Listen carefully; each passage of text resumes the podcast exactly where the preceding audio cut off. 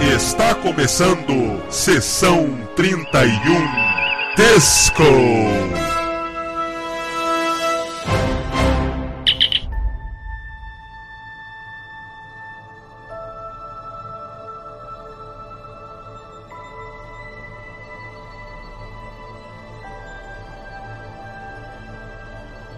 Olá pessoal, eu sou o Valdomiro e estamos começando mais um podcast. E hoje nós vamos comentar o nono episódio da segunda temporada de Discovery, intitulado Project Daedalus. Mas antes de começar o podcast, quero deixar aqui alguns recados. Em primeiro lugar, tem o crowdfunding do Sessão 31 no site Padrim aonde vocês podem colaborar e se tornar apoiadores oficiais do site e do podcast. Diversas categorias, recompensas diferenciadas. Nesse momento, então, também eu quero aproveitar para citar aqui um apoiador, um padrinho do Sessão 31, que na categoria em que ele está, ele pode ter o nome dele citado aqui no podcast. Então vamos lá. Quero agradecer agora ao ouvinte Vanderson José e o Defonso Silva. Muito obrigado, cara. Valeu! E que haja mais colaboradores, mais padrinhos e madrinhas no Sessão 31 dessa categoria para que eu possa estar aqui citando o nome.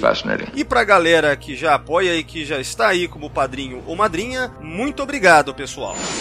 Lembrando também, mais um recado importante: canecas e camisetas do Sessão 31. No site aqui tem banners que direcionam para o Elo 7, o site de compras online, que é muito confiável, é muito fácil para adquirir, então vão lá e adquiram os produtos.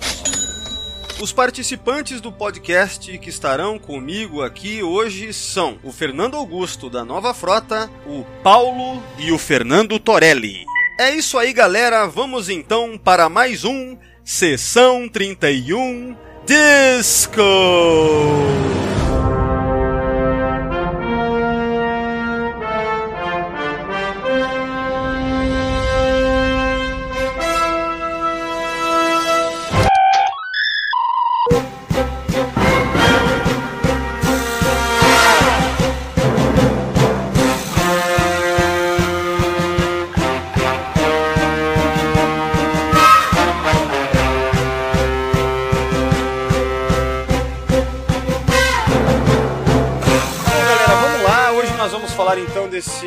Mais recente episódio de Discovery. O nome dele é Project Daedalus, né? É isso? E vamos lá, quero saber a opinião de vocês, como sempre, de maneira geral, nesse início. Começando com o Fernando. Vai lá, cara, o que, que você achou? Ah, gente, pessoalmente eu não curti muito o episódio. Sei lá, o episódio passado que eu tinha gostado me deu uma expectativa maior, né? E todo o negócio de uma nave fragida e tal. E, e todo aquele negócio de um AI no, na, na, na inteligência central da frota, aí sendo controlado pela seção 31, a, a comandante Frieza lá é, não foi trabalhar trabalhada e finalmente quando respondem as coisas matam ela, sabe? Todas essas pequenas coisinhas que foi acumulando no episódio foi me enchendo o saco, foi me enchendo o saco, foi, foi me irritando. E, e, um problema sério, e eu fiquei surpreso porque normalmente eu gosto dos episódios que o Frakes dirige. E uma coisa que eu fiquei assim, fiquei pensando é que esse foi o primeiro episódio que a Paradise escreveu e ela é a showrunner da terceira temporada, algo que não me deixou muito contente não pensei nisso também. Muita gente pensou nisso também, cara, pelo que eu vi os comentários por aí. Porque, enfim, já adiantando também, no meu caso eu achei esse episódio um desastre, né? Então eu fiquei pensando nisso, cara complicado. É, mais alguma coisa para agora, Fernando? Ah, não, vambora. Certo, então eu vou chamar o Torelli. Você, cara, o que, que, você achou? Ah, cara, mas foi um episódio desinteressante, cara, que, que acabou, eu não consegui lembrar direito o que tinha acontecido. Eu só lembrei que a Frieza morria porque. porque. porque ela é um. É, é, é, pelo menos no visual ela é marcante, né? Mas fora isso, cara, tipo. Ah, cara, eu, eu, eu, eu não tenho porra nenhuma pra falar é, sobre episódio nenhum, cara, assim, tipo. vou acompanhando o que vocês falarem aí, lembrando, brother. Eu não. não... Isso quero que acabe logo. Tem, é, tem mais que ainda? Dois episódios? Não, tem mais, então, cara. 14 ao todo, esse Puta foi o 10, né? É. Puta que pariu. Não, esse foi o nono, o nono. cara. Foi o 10, Nossa senhora. Caramba, velho, é mesmo, tem um monte ainda, né? Puta, Puta merda. merda. Cara, É isso aí, meu. Cara, estamos em, sabe, estamos uh, em março ainda e só falamos de Discovery aqui nesse site, aqui, né? Ou seja, só teve podcast disso até agora, cara. Ai, é foda. Mas é, é isso aí. A, a gente grava de quarta-feira, né? Minhas quartas-feiras já estão marcadas, né? O dia de falar mal de Discovery, pô. É. Cara, eu quero falar de Toys, cara. Eu tô, eu tô maratonando Toys, vamos falar de Toys, pô. Cara, eu quero falar Cara, de tanta coisa. Eu tô maratonando no momento a série animada. Eu tô muito empolgado pra falar sobre a série animada. Cara, eu, tô, eu como sempre, tô vendo tudo aleatório. Revi o arco do, do The, Sur, é, The Circle lá de DS9. Cara, é tanta coisa que eu tô revendo. Coisas legais, coisas mais ou menos, mais de Star Trek de verdade, entendeu? Aí não, tem que parar toda semana e lançar só podcast. Bom, é só porque nos propusemos a fazer isso, né? Então tá aí, né? Vamos, vamos seguindo, vamos seguindo aí. É, deixa eu ver. É, Paulo, vamos lá, Paulo. O que, que você achou de maneira geral? Ah, eu tenho que dar aquela respirada fundo antes de falar. então, eu me arrependi de ter criticado da semana passada, porque o nível desse foi tão pior assim, se aquele tava no nível baixo, esse tá, assim, ali abaixo do pré-sal, cara. Não, é tá... é tipo aquela expressão quando você descobre que no fundo do poço tem porão.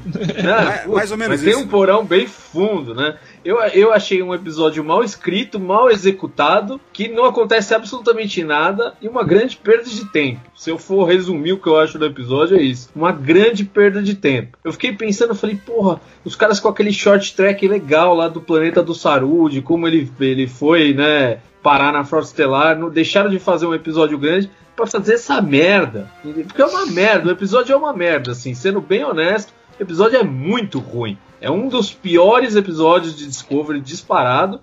E acho que é candidato aí que é o pior da temporada. Ah, desculpa, Paulo, eu vou discordar. Cabeça de bebê Klingon não, não, não é superável.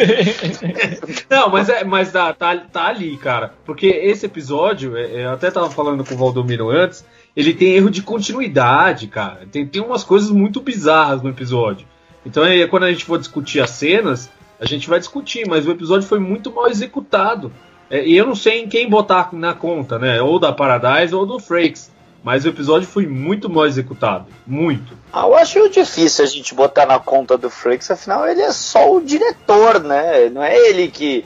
O, tipo, um bom diretor consegue levar um script ruim. Um bom diretor consegue fazer um script mais ou menos ficar bom. Agora, o, o, não dá pra fazer milagre. Não, eu sei, mas, mas o que pareceu é que ele cortou uma cena que deu um buraco de erro de continuidade na hora da briga lá da, da Arian, a Michael e a, a Nan. Depois a gente vai discutir isso na hora da cena, mas tem um problema sério ali de continuidade é, dos eventos. Então é, eu acho que vai pra conta do Frakes, né? O diretor que edita a porra do episódio. Então é. É, não, tem, não tem como a mulher ter escrito um negócio tão nada a ver, assim. Que tipo, a outra tá quase morrendo e de repente ela aparece em pé, do nada. É, é muito mal escrito, cara. É, ficou muito ruim. Assim, é, mesmo a partir da sessão 31, não tem pé nem cabeça aquilo lá. É, então agora a minha opinião. O que, que eu achei desse episódio? É, eu, vocês, cara, eu concordo com tudo que vocês falaram aí. Só que eu pensei o seguinte: tipo assim, eu entendi a intenção dos caras, ó vamos fazer um episódio em que nós vamos pegar essa personagem e, sabe, criar algum tipo de empatia com ela. Ela vai ser carismática, sei lá, ao final ela vai morrer, todo mundo vai sentir pena dela. Ela, entendeu? Ela tá sendo dominada e tal, não é culpa dela. Vai ser tipo emocionante. Aí eu pensei, assim, quer dizer, assistindo, quando acabou o episódio, eu já tava há muito tempo pensando, cara, que desastre. Eles não conseguiram nada disso, né? Ficou tudo piegas e forçado. E isso para mim foi uma das coisas que eu mais, mais detestei. Porque eu fiquei lembrando que esse lance de tentar pegar um personagem, inclusive que não é o caso de Discovery, mas de outras séries de Star Trek, quando os caras pegam de repente um personagem para um episódio ali e ele morre, cara, já foi feito de formas tão melhores. A gente vai, a gente vai acabar lembrando disso no decorrer do, do podcast, né? É, sabe, é... sabe, o que eu achei? É, deixa eu só, porque entra dentro do que você falou. O que eu achei, cara, é que eles tentaram tirar a personagem do caminho. É, assim, porque se você lembrar, mudou a atriz da, da Frieza, né? Sim. Ela mudou. É, e, e a outra atriz, a que saiu, ela não saiu de Discovery. Ela continuou como figurante em algumas coisas lá. é, depois eu fui ver isso, ela continua em Discovery, então não faz sentido nenhum. Você Sim. tem a mesma atriz, tá lá. É porque eles já tinham decidido matar o personagem. A, a menina que fazia a Arian devia ter contrato, né? Ela devia ter contrato por mais temporadas aí pra fazer. E aí eles trouxeram uma outra pra fazer lá um episódio que eles iam matar a personagem, porque tinha muita discussão em volta, que não podia ter inteligência artificial. Aí eles inventaram essa historinha que dizia que ela não tinha, né? é, totalmente, ela não era um androide nem nada disso, ela era uma pessoa. Então eu acho que eles pensaram isso aí, vamos nos livrar dessa merda aqui que inventaram. E tipo, a gente faz um episódio que, que esse vai ser o tema e aí a gente usa pra justificar, né? Porque sumir com essa personagem sem falar nada ia gerar muita especulação do É, que, não, que ela era. Então, então mas no, no caso é o seguinte, cara, eu nem critico isso. O problema pra mim não é esse. O problema é a maneira como foi feito. Porque o lance que muitos criticaram, estão criticando, é assim, e eu concordo, veja bem, quando dizem, pô, mas não, não, não desenvolveram a personagem durante duas temporadas, aí agora, num episódio só, é, querem fazer tal, a coisa dar certo da, da gente se emocionar. Eu, eu, eu concordo com isso. Só que ao mesmo tempo eu lembro, como eu tava falando, que em Star Trek a gente tem episódios que os caras criaram um personagem ali naquele, desenvolveram naquele, mataram naquele e foi emocionante pra caramba. Vou, eu vou lembrar um aqui, que é aquele Real Life de Voyager. O doutor holográfico cria uma família pra ele e tal, todo mundo conhece esse episódio, né? É, dizer, eu espero que quem esteja ouvindo esse podcast conheça, né? Se não conhece, para e vai assistir Star Trek. Vai assistir que é muito bom. Vai assistir Vai assistir Star Trek. né? mas, a, mas a ideia é a seguinte, quer dizer, é, aquela garotinha holográfica, ao final ela acaba morrendo, entre aspas, na história, deixando de existir. E, cara, é emocionante pra caramba essa história e essa personagem. Você, você realmente tá envolvido. Por quê? Porque foi bem escrito, bem, bem desenvolvido aquele episódio. Então, Cara, aqui, era só eles, ter- é só eles terem, desculpa, é só eles terem feito um prólogo contando a história da, da, da, da porra da piranha, meu irmão, da da da Da 729, da da Da Aira. Da ai- Frisa. É. Ai, Então, deixa, deixa eu só comentar. Apesar de eu concordar com o que o Valdomiro falou, a, tanto a Lau, a filha do Data, quanto a filha do Doutor, a gente sente muito a perda delas, porque a gente tá sentindo não só a perda delas, a gente tá sentindo a dor do Doutor e do Data. Apesar do Data não estar tá sofrendo, a gente sabe que da maneira dele ele tá isso é muito forte. Ah, ah, por mais que a gente só veio conhecer a Iron nesse episódio, quem era a grande amiga da Iron na nave que a gente conhece bem e tá sentindo a perda junto? Ninguém. Por quê? Tilly. Por causa que. Não, a Tilly. Forçaram, forçaram uma amizade. A A Tilly Tilly foi forçado. no final do episódio. "Oh, Aquilo foi forçado. Aquele- a, a- a grande amiga da Tilly é a Michael, não é a Iron. Mas, mas o que não é forçado em Discovery? Não, mas É é, é- e- é mais do E, mesmo, e quanto à troca da atriz, sei lá, eu sinto que talvez essa loira aqui. No começo eu achava que era a Nan, sabia? Que era a atriz que tinham trocado, mas depois eu vi que não era. Ah, de qualquer maneira, eu acho que talvez o papel da, da, da Daira sempre foi pra ser pequeniníssimo, nunca foi planejado, deve ter sido alguma coisa estética que algum idiota decidiu colocar na ponte. E aí na segunda temporada decidiram expandir o personagem que ia ser importante. E a atriz simplesmente não era uma merda. Não, não, mas olha só, isso, isso aí, cara, é o de menos. Veja bem, isso aí é o de menos. O que eu quero dizer é o seguinte. É, me parece também que tem a ver com aquela coisa de Discovery tá tentando. Sabe aquelas reclamações? Ah, que, que todos nós fizemos, né? Pô, os caras não desenvolvem os personagens secundários os, ou, ou terciários, aqueles que mostram toda hora, mostram até closes e tal, eles têm algum papel ali na ponte e a gente não sabe quem são porque estão ali. Aí de repente, bum, esse episódio faz isso. Mas esse nem é o maior dos problemas, eu acho. É um grande problema. Mas é porque, eu- como eu tava relembrando, esses episódios de Star Trek criaram no episódio e conseguiram deixar a gente emocionado ao final quando eles se foram. Outro que é um dos meus favoritos nesse sentido, aquele drone de Voyager, lembra? Que daí tem lá ah, o emissor portátil do Doutor, que é do século 29, se junta às sondas da, da Seven e daí temos um Borg com tecnologia do século 29. E aquele é o quê? Um puta episódio. E esse personagem, quando ele se sacrifica ao final, pô, a gente já tá pego na história.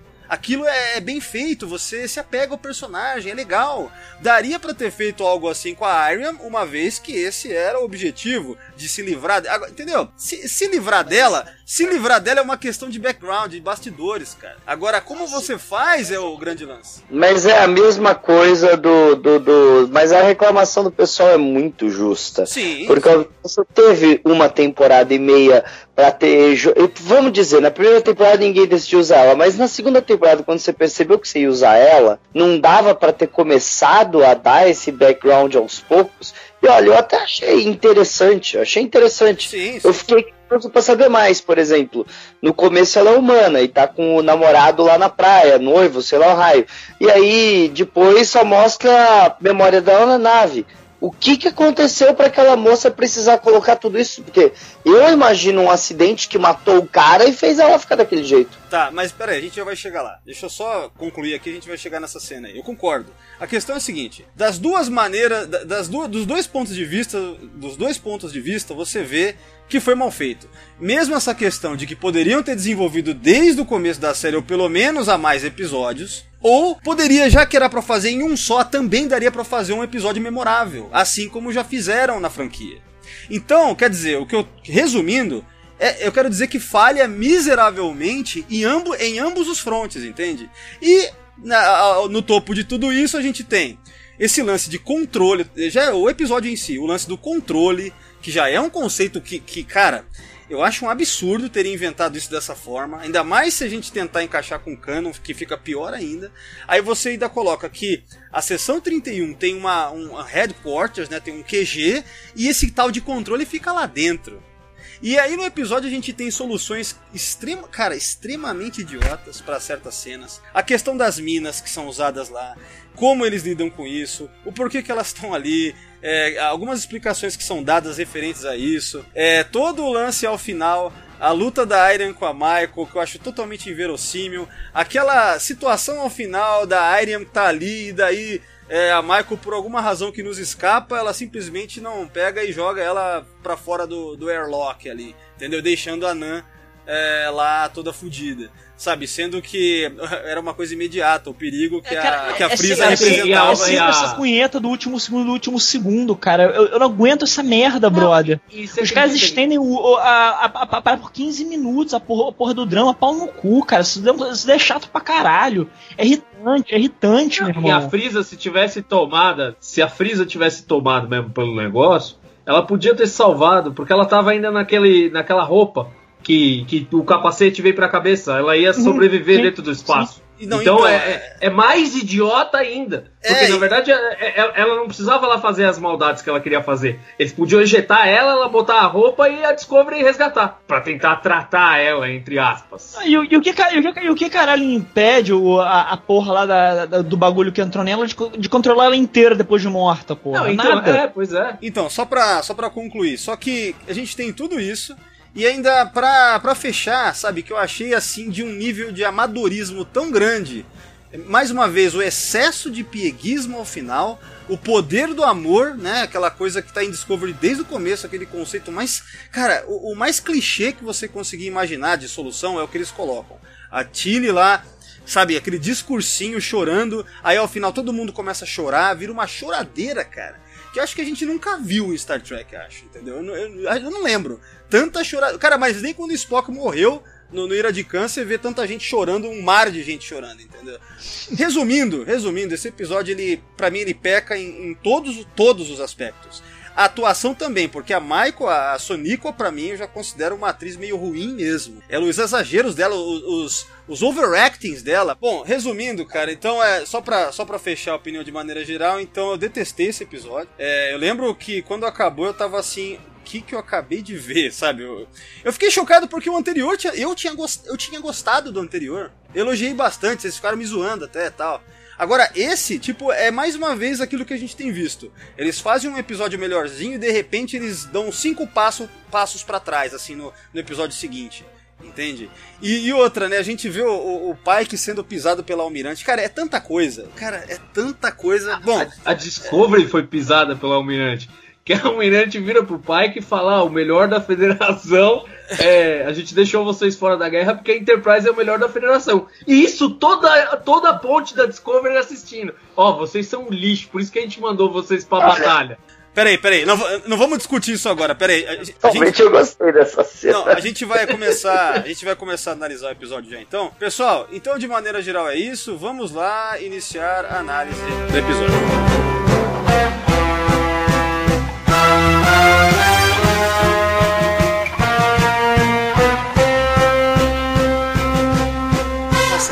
Coisa, cara. Eu tô começando aqui pra lembrar como é que começa o episódio. Alguém quer começar, inclusive, pra falar já do na início? praia aquária. Começa na praia aquária, não é? É, depois da apresentação à praia, né? Antes aparece a Michael. Parece também que antes. Então, cara, mas isso que eu falei, cara, o prólogo deveria ter sido com a com a, com a Iron quando ela era humana e não e não é, é, em outros personagens, porque o episódio Ah. inteiro de- deveria ter sido, ter sido focado nela, cara, na, Aparece na a, a- Não, aparece a Almirante chegando na, na, na Discovery, né? A Almirante vai chegando naquela navezinha na Discovery. Daí o Pike e a. E se eu não me engano, a Michael recebem a Almirante, alguma coisa assim. E aí a Almirante dá um chiliquinho lá falando que ela quer falar com o Spock. Aliás, eu queria comentar já isso daí, né, cara? Vocês perceberam que da primeira temporada pra segunda eles deram uma aumentada no pau no cuzismo dessa almirante, cara? Vocês viram como ela tá, tipo, mal educada, arrogante? Ela chega de uma maneira tão estúpida. Eu, não- eu não consegui entender por quê. Por que que, de repente, tem que ser assim? Eu não entendi isso, cara. É, porque é um... Pô, mas ela tem a justificativa do Almirante, né? Ela pode ser um Almirante pau no cu. Não, mas é, porque num do- nível... Mas é num nível, assim... É que no eu- Lorca ela era apaixonada, né? Ela era super apaixonadinha lá no Lorca. Tinha aquela história. Acho que é, com os outros ela é mais dura. Sei lá, pra mim, almirante e pau no cu são meio que sinônimos, então eu não ligo muito pra isso, não. Cara, mas, Mas é... que, que, que, que é, é assim. Ela foi lá falar com o Spock e tal, e sei lá o raio. Aí a Michael, no meio da conversa, fala: Ele está falando a verdade, eu acredito nele. Você é a motineira, filha. Fica quieta e deixa eles conversarem. É, não, e aí aparece aquele computadorzinho com aquelas bolinhas, né? E aí. Isso, o computadorzinho me lembrou aquela na, na, no, no, da série clássica que o, tem a- o detector de mentira. Sim, sim. É, me lembrou aquilo, então eu não liguei. Apesar de eu não go- nunca ter gostado desse conceito, me lembrou que tinha na série clássica. Ah, tá. É, eu não, não, não- liguei, assim, mas Não, só, essa- ah, então, essa vou cena- a verdade. Essa cena da Almirante com o Spock nessa sala, ela com esse lance todo aí, não pelo efeito especial, mas pela cena em si, a atuação a maneira como ela interroga o Spock e o Spock falando, esse Spock, eu gostei. Eu pensei, bom, a- até aqui parece que tá tudo bem, sabe? Quando você tá vendo o episódio, é, tá, tá legal. É, a atuação do Peck até esse. Aliás, no- na- nas críticas iniciais eu esqueci de comentar o quanto que eu detestei o Spock durante o episódio. É, é tanta coisa que a gente esquece, né? É, eu também. Mas a gente vai falar aqui. A gente vai falar, não tem problema. Isso. A parte do xadrez é terrível. É, mas só pra começar a falar Ah, não, sobre é essa cena. Xadrez depois eu falo. Mas assim, uma coisa que eu sempre critiquei nas outras séries de Jonas Close é. Na série clássica eles tinham detector de mentira, na nova geração não. Isso sempre me irritou, sabia? É, essa é uma daquelas coisas que.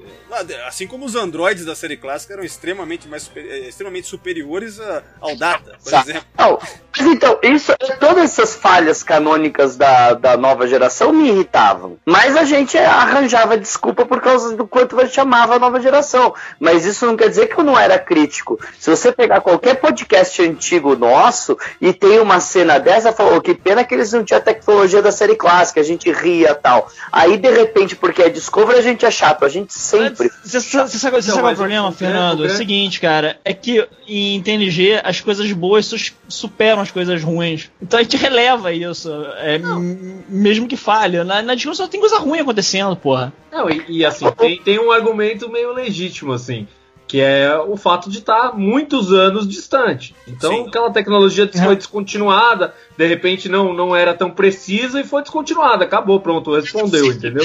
A mesma, essa é a mesma desculpa que eu sempre dava na minha cabeça pra fazer sentido. Mas, mas faz sentido, cara. No mundo real a gente tem o Zeppelin, o, o dirigível, por exemplo, que parou de ser usado com o acidente do Hindenburg pra passageiro e uso militar e passou só a ser usado pra propaganda. É que, é que nem eu, eu pensei lá quando a Iron tava botando a mão no negócio e fazendo download, eu falei, velho, ela não tem nem Wi-Fi, cara. Tipo, que bosta é essa? Ó, essa cena. Então, aí quando corta pra cena de volta lá no interrogatório, ainda acho que tá bem legal. A, in- a interpretação desse Spock do, do, do Peck, tá tudo ok, cara. Porque eu, eu pensei, bom, é a continuação do episódio anterior, agora ele vai. Ele tá lógico, os Talusianos ajudaram tal, não sei o quê. Só que aí, cara. Já no finalzinho dessa cena, no finalzinho é onde eu, eu já, eu acho que é onde a gente vê já ah, o estrago que vai acontecer, que começa a acontecer. Quando a Almirante fala alguma coisa, ah, mas você é irmã dele, aí o Spock, meia irmã. Tipo, naturalmente falando de uma maneira como se fosse excluindo ela. Ó, ela não é. Pejorativa. É. é, de uma maneira pejorativa eu já pensei, putz, cara, esse Spock vai estar emocional nesse episódio, quer ver? E eu então... achando. Porque assim, uma das coisas que eu, que eu elogiei no episódio anterior, que eu deixei em aberto a gente conversando, era tipo assim, ó, se for só nesse episódio aqui, o episódio anterior, que ele tá emocional porque ele tá descontrolado, legal. E é uma das coisas que eu gostei, uma das coisas que eu gostei no episódio lá é que ele tava daquela maneira justificadamente. Só que a partir do final daquele episódio, tudo leva a crer que depois da, da, da influência dos talusianos, o Spock está centrado, ele volta, vai voltar a ser aquele que nós conhecemos. E aqui nessa cena a gente já vê um indício, né, de que não é isso. E durante esse episódio aqui que a gente está falando hoje, a gente vai ver um Spock extremamente emocional, descontrolado. Então, é, invalida totalmente aquilo que eu tinha gostado no episódio anterior, sabe? É foda. Ele mesmo admite isso, mas o que essa cena me lembrou foi o Sarek na primeira temporada negando seu pai da Michael. E de repente ele aceita tranquilamente seu pai da Michael. É, é a mesma coisa, parece que uma dinâmica que ia ser trabalhada entre a, a Michael e o Sarek foi jogada para virar Michael e Spock, por causa que eles não tinham o plano, né? Pelo que a gente sabe, eles não tinham o plano de usar o Spock. E de repente tem, então, a, as mágoas e coisas que tem entre Michael e Sarek, o Sarek não deixar falar que é o pai, agora passou pro Spock que não deixa mais falar que é o irmão, entendeu? É, o que eu acho, o que eu acho só, retifi só, só Vai, retificando, é, não, só você já fala, só retificando, ele fala é, não por sangue, né? Ou seja, dizendo que a Michael não é irmã de sangue, né? E dessa maneira meio pejorativa. É, então, o que, o que eu acho do Spock, continuo achando que eu achei no, no, outro episódio, assim. Mesmo ele estando um pouco emocional, o problema não é ele ser emocional em si. É, talvez ele esteja até exagerado, mas ele ter algumas emoções. O problema é que ele é idiota. Ele é um personagem idiota. Porque, assim, se você for pensar, a Michael acabou de salvar a vida dele, né? A Michael se arriscou, foi lá pra Talos 4, salvou a vida dele. E o cara é um escroto. tipo, tudo cara, bem que ela nem, também nem é escrota da barba, ele. Né? Não, não, e tudo bem é. que ela também é escrota com ele. Mas, cara, eles estavam lá. É, é, pensa no final do, do episódio é, anterior. Que você mesmo citou, Valdomiro. Ah, eu tava com a tripulação, isso mesmo, estamos juntos. E o, e o Spock dando aquela risadinha, tudo bem humorado tudo com a Michael ali, tudo, tudo feliz e tranquilo. E aí chega nesse, ele já tá de TPM de novo, caralho. Porra. É, então... é meio foda, cara. Não, não, não faz... Primeiro que não faz sentido na construção do final do outro episódio para esse. É uma continuidade, né? E segundo que o Spock parece tipo um cara muito idiota. Que ele é muito idiota. Que ele vai dar palpite até na vida pessoal dos Stamets. E tem uma outra coisa, né? O, o Spock é um oficial da Frota Estelar. Ele não deveria ter botado uniforme, porque, vamos falar a verdade, o Spock, no, no, no filme 4, que ele tá de hobby, ele pede desculpa por não estar tá de uniforme pro Kirk. É, é, é, é, falta de decoro. É, mas acho que o ele tá afastado, né? Ele tá, como ele tá afastado. O seria o primeiro a botar o uniforme. Ele seria o primeiro a colocar o uniforme. O, o, o, ele, ele, ele, ele pode estar afastado, cara, mas ele ainda é oficial, cara. Ele tem, tem que se apresentar de uniforme. Então, mas eu acho que ele só, ele só pode vestir o uniforme de novo se a... Eu acho que não, cara. Sabe por que eu acho isso? Não, não. Eu, o que eu falei é que ele só pode vestir o uniforme se a Frota Estelar tirar, a, teoricamente, a licença dele. E como eles estavam fugindo da Frota Estelar, obviamente eles não podiam ligar lá e falar: olha, deixa o Spock aí ser o nosso oficial aqui é. e sai em Paulo, entendeu? Você não tá de serviço no seu casamento, mas você vai de farda de gala. É, é, é, normal isso. Eles não estão botando o uniforme do Spock nem fazendo a barba nele para ser o simbolismo de esse ainda não é o Spock. Para no final da temporada ele botar o uniformezinho azul da Enterprise e fazer a barba e falar: ah, viu, tinha tudo planejado, agora ele voltou a ser o Spock que vocês gostam. É, é, é isso. Não, tu, não, tudo bem, mas faz sentido, entendeu? Dentro dessa construção, é, pode ser por esse motivo, mas faz sentido, cara, porque ele não tá, ele não tá em serviço. Ele tava primeiro, ele tava fugindo, né? Ele, ele foi pra Talos 4, ele tava fugindo, ele tava de licença. Agora ele tá na nave. Ele tá na nave, mas a, a Frota Estelar tem que autorizar ele a, a, a ser a, a ser adicionada à tripulação da Discovery. E a, Frota Estelar não tá em contato com eles porque eles estão fugindo dos caras. Então não tem como ele fazer, como fazer isso. E o Spock é todo correto. Eu acho que nesse sentido não, cara. Acho que nesse sentido não tem problema, assim, não vejo. Pô, mas a Michael tava de uniforme, cara, quando ela, quando ela, quando, quando ela não tava mais na frota, quando ela tava presa, o caralho, sei lá o quê. Tava não, ela tava com aquela roupa de prisioneira primeiro. Tava, não, ela, não, não, não, Ela é- ganhou o uniforme, ela ganhou o uniforme quando o Lorca chamou ela lá pra nave e ela virou uma observadora, e aí depois ela até teve uma troca de uniforme, né? Ah, pode crer, mas, mas ainda assim ela, ela não deveria estar de uniforme, porque ela era uma consultora, uma merda desse tipo. Bom, aí, aí ah, tem que ver não, se consultora pode vestir ou não, o que, que o Lorca determinou. Mas o que eu tô dizendo é que não tem uma inconsistência aí nesse negócio do Spock não tá com a roupa da Discovery. Pelo menos na, na minha visão, assim, sabe? Beleza, ele pelo, não tá pelo- pelo- menos né? fazer a porra da barba e cortar o cabelo, cara. Ele podia ter Ah, feito isso. Isso ele devia fazer mesmo. Não, isso daí pra mim parece assim, é o simbolismo de que ele tá desequilibrado, de que ele não é ele ainda. Eu acho que é uma parada dessa, óbvio. E também aquela tendência de Discovery de querer que tudo seja cool e tal, né? Então, É Isso aí, eu concordo, eu concordo. Todo mundo que tem barba é desequilibrado. Você tem barba, né, Valdomiro? então por isso que eu tô aí, ó. É hater, né? A cena que, que, que para mim começa realmente a ir ladeira abaixo. Eu falei, meu, estou vendo um episódio que eu sei que vou detestar ao final. Porque já começo a detestar no diálogo. É, porque assim, o problema é quando você vê diálogos que estabelecem, estabelecem regras, assim, sabe? Começa a jogar algo como se fosse. Cara, como se fizesse parte de Star Trek mesmo. Primeiro que é Almirante com o Pike falando do tal do controle, certo? E aí a gente. Agora é hora de, de começar a discutir isso.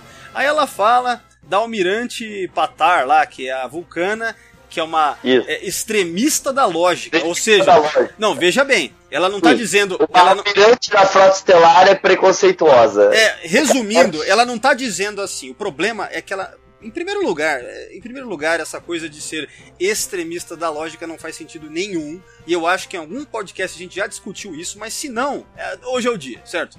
Então é tanta coisa errada numa, num, num momento só. Ela fala que ela é uma extremista da lógica. Então se ela fala que ela é, ela não tá dizendo, olha pessoal, descobrimos aí, o, o- sabe, os espiões, alguém descobriu.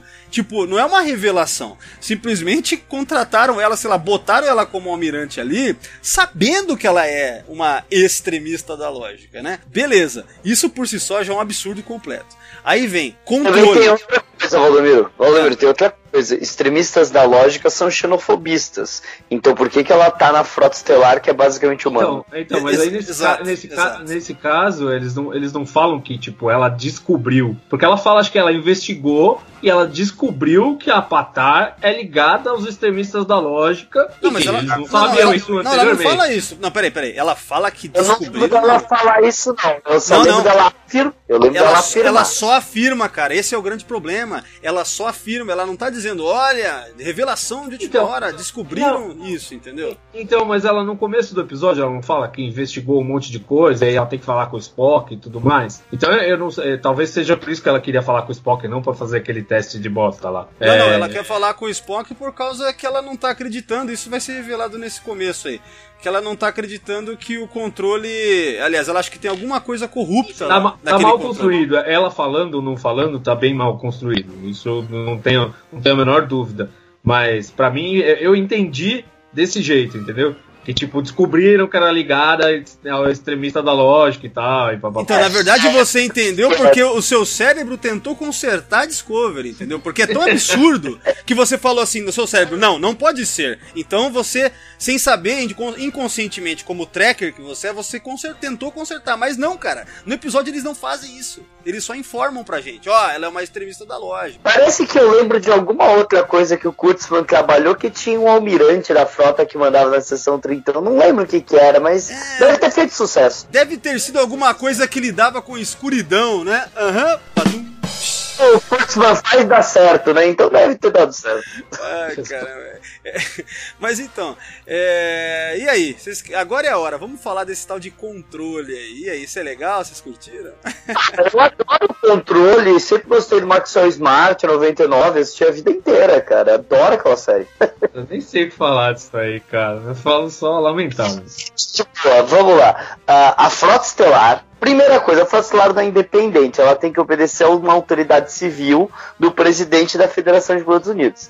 E dois, existe um comandante da Frota Estelar, que é o Almirante de Frota. A gente já viu o, o isso em alguns episódios, até no, no, no, filme 6 a gente viu o almirante William, que era o comandante da frota. Então tem um cara que manda nos outros almirantes. Não existe o controle. E o pior de tudo, o controle é um AI, velho. É uma inteligência artificial. Caralho!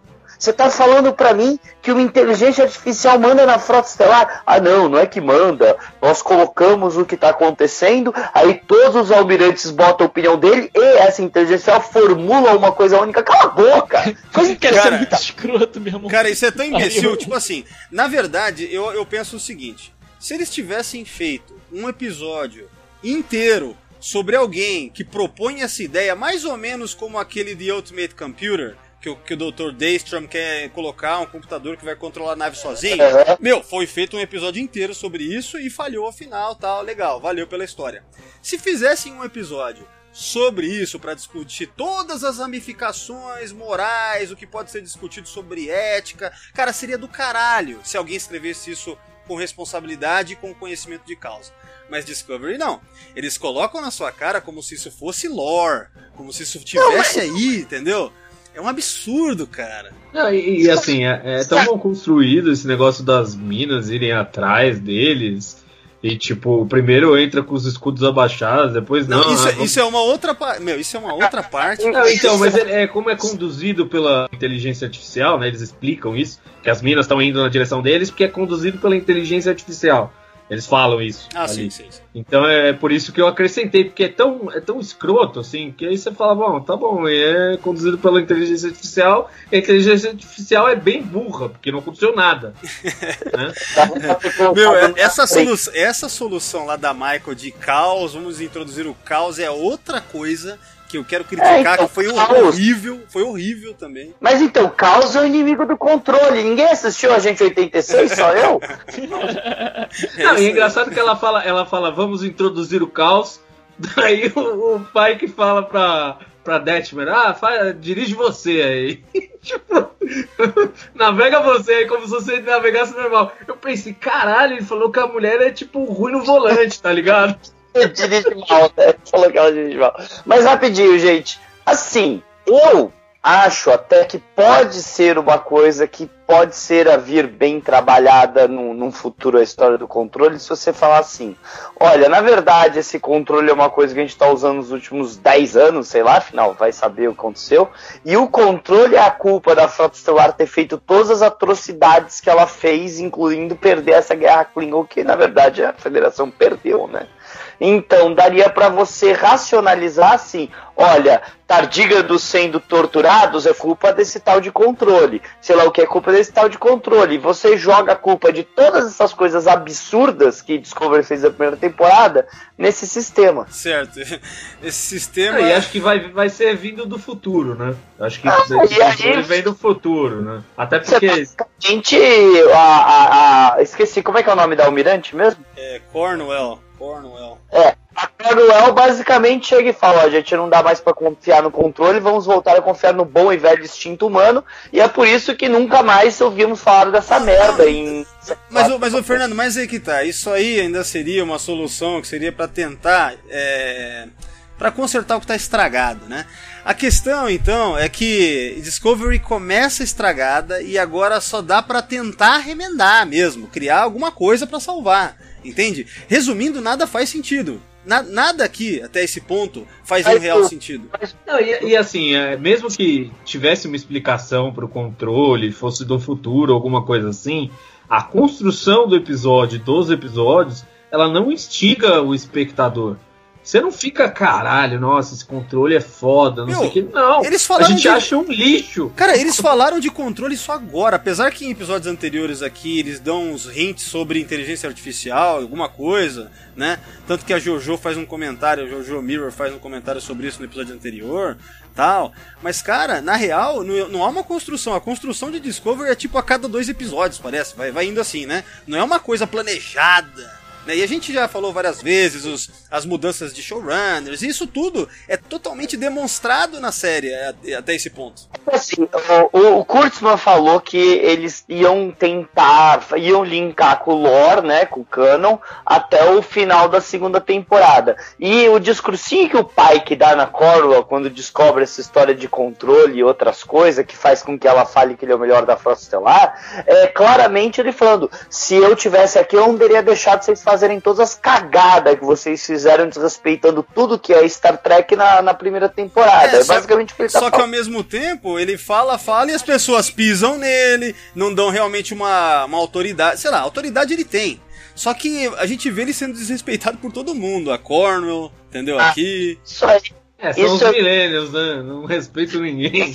Isso é escrito, é uma série. Não, mas é mesmo, não é zoeira. É uma série feita para um público mais jovem, e o público mais jovem acha que quem tá falando tem cala a boca que só eles têm, têm razão. Eu, eu acho que a cena que, eu, a, a cena que eu senti mais esse negócio de milênios foi a do xadrez lá, que nós vamos chegar nela. Sim. Mas é que eu mais senti que era uma discussão idiota milênio, assim, sabe? É, isso é real. Agora, só para fechar é, essa. Só, só, só, só, fazer uma pergunta. Vocês falaram sobre o escudo da. da, da, da Discovery, né? Eles estavam com o escudo abaixado.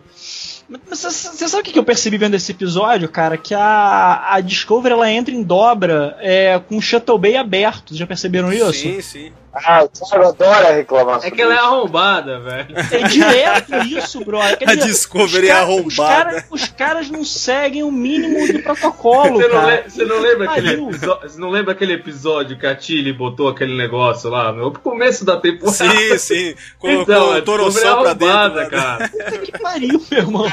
Ah, assim. é uma bagunça, cara. Ninguém, ninguém, respeita o capitão, mesmo que o cara seja interino, cara. O Chateau bem vai aberto, não levanta escudo, foda-se.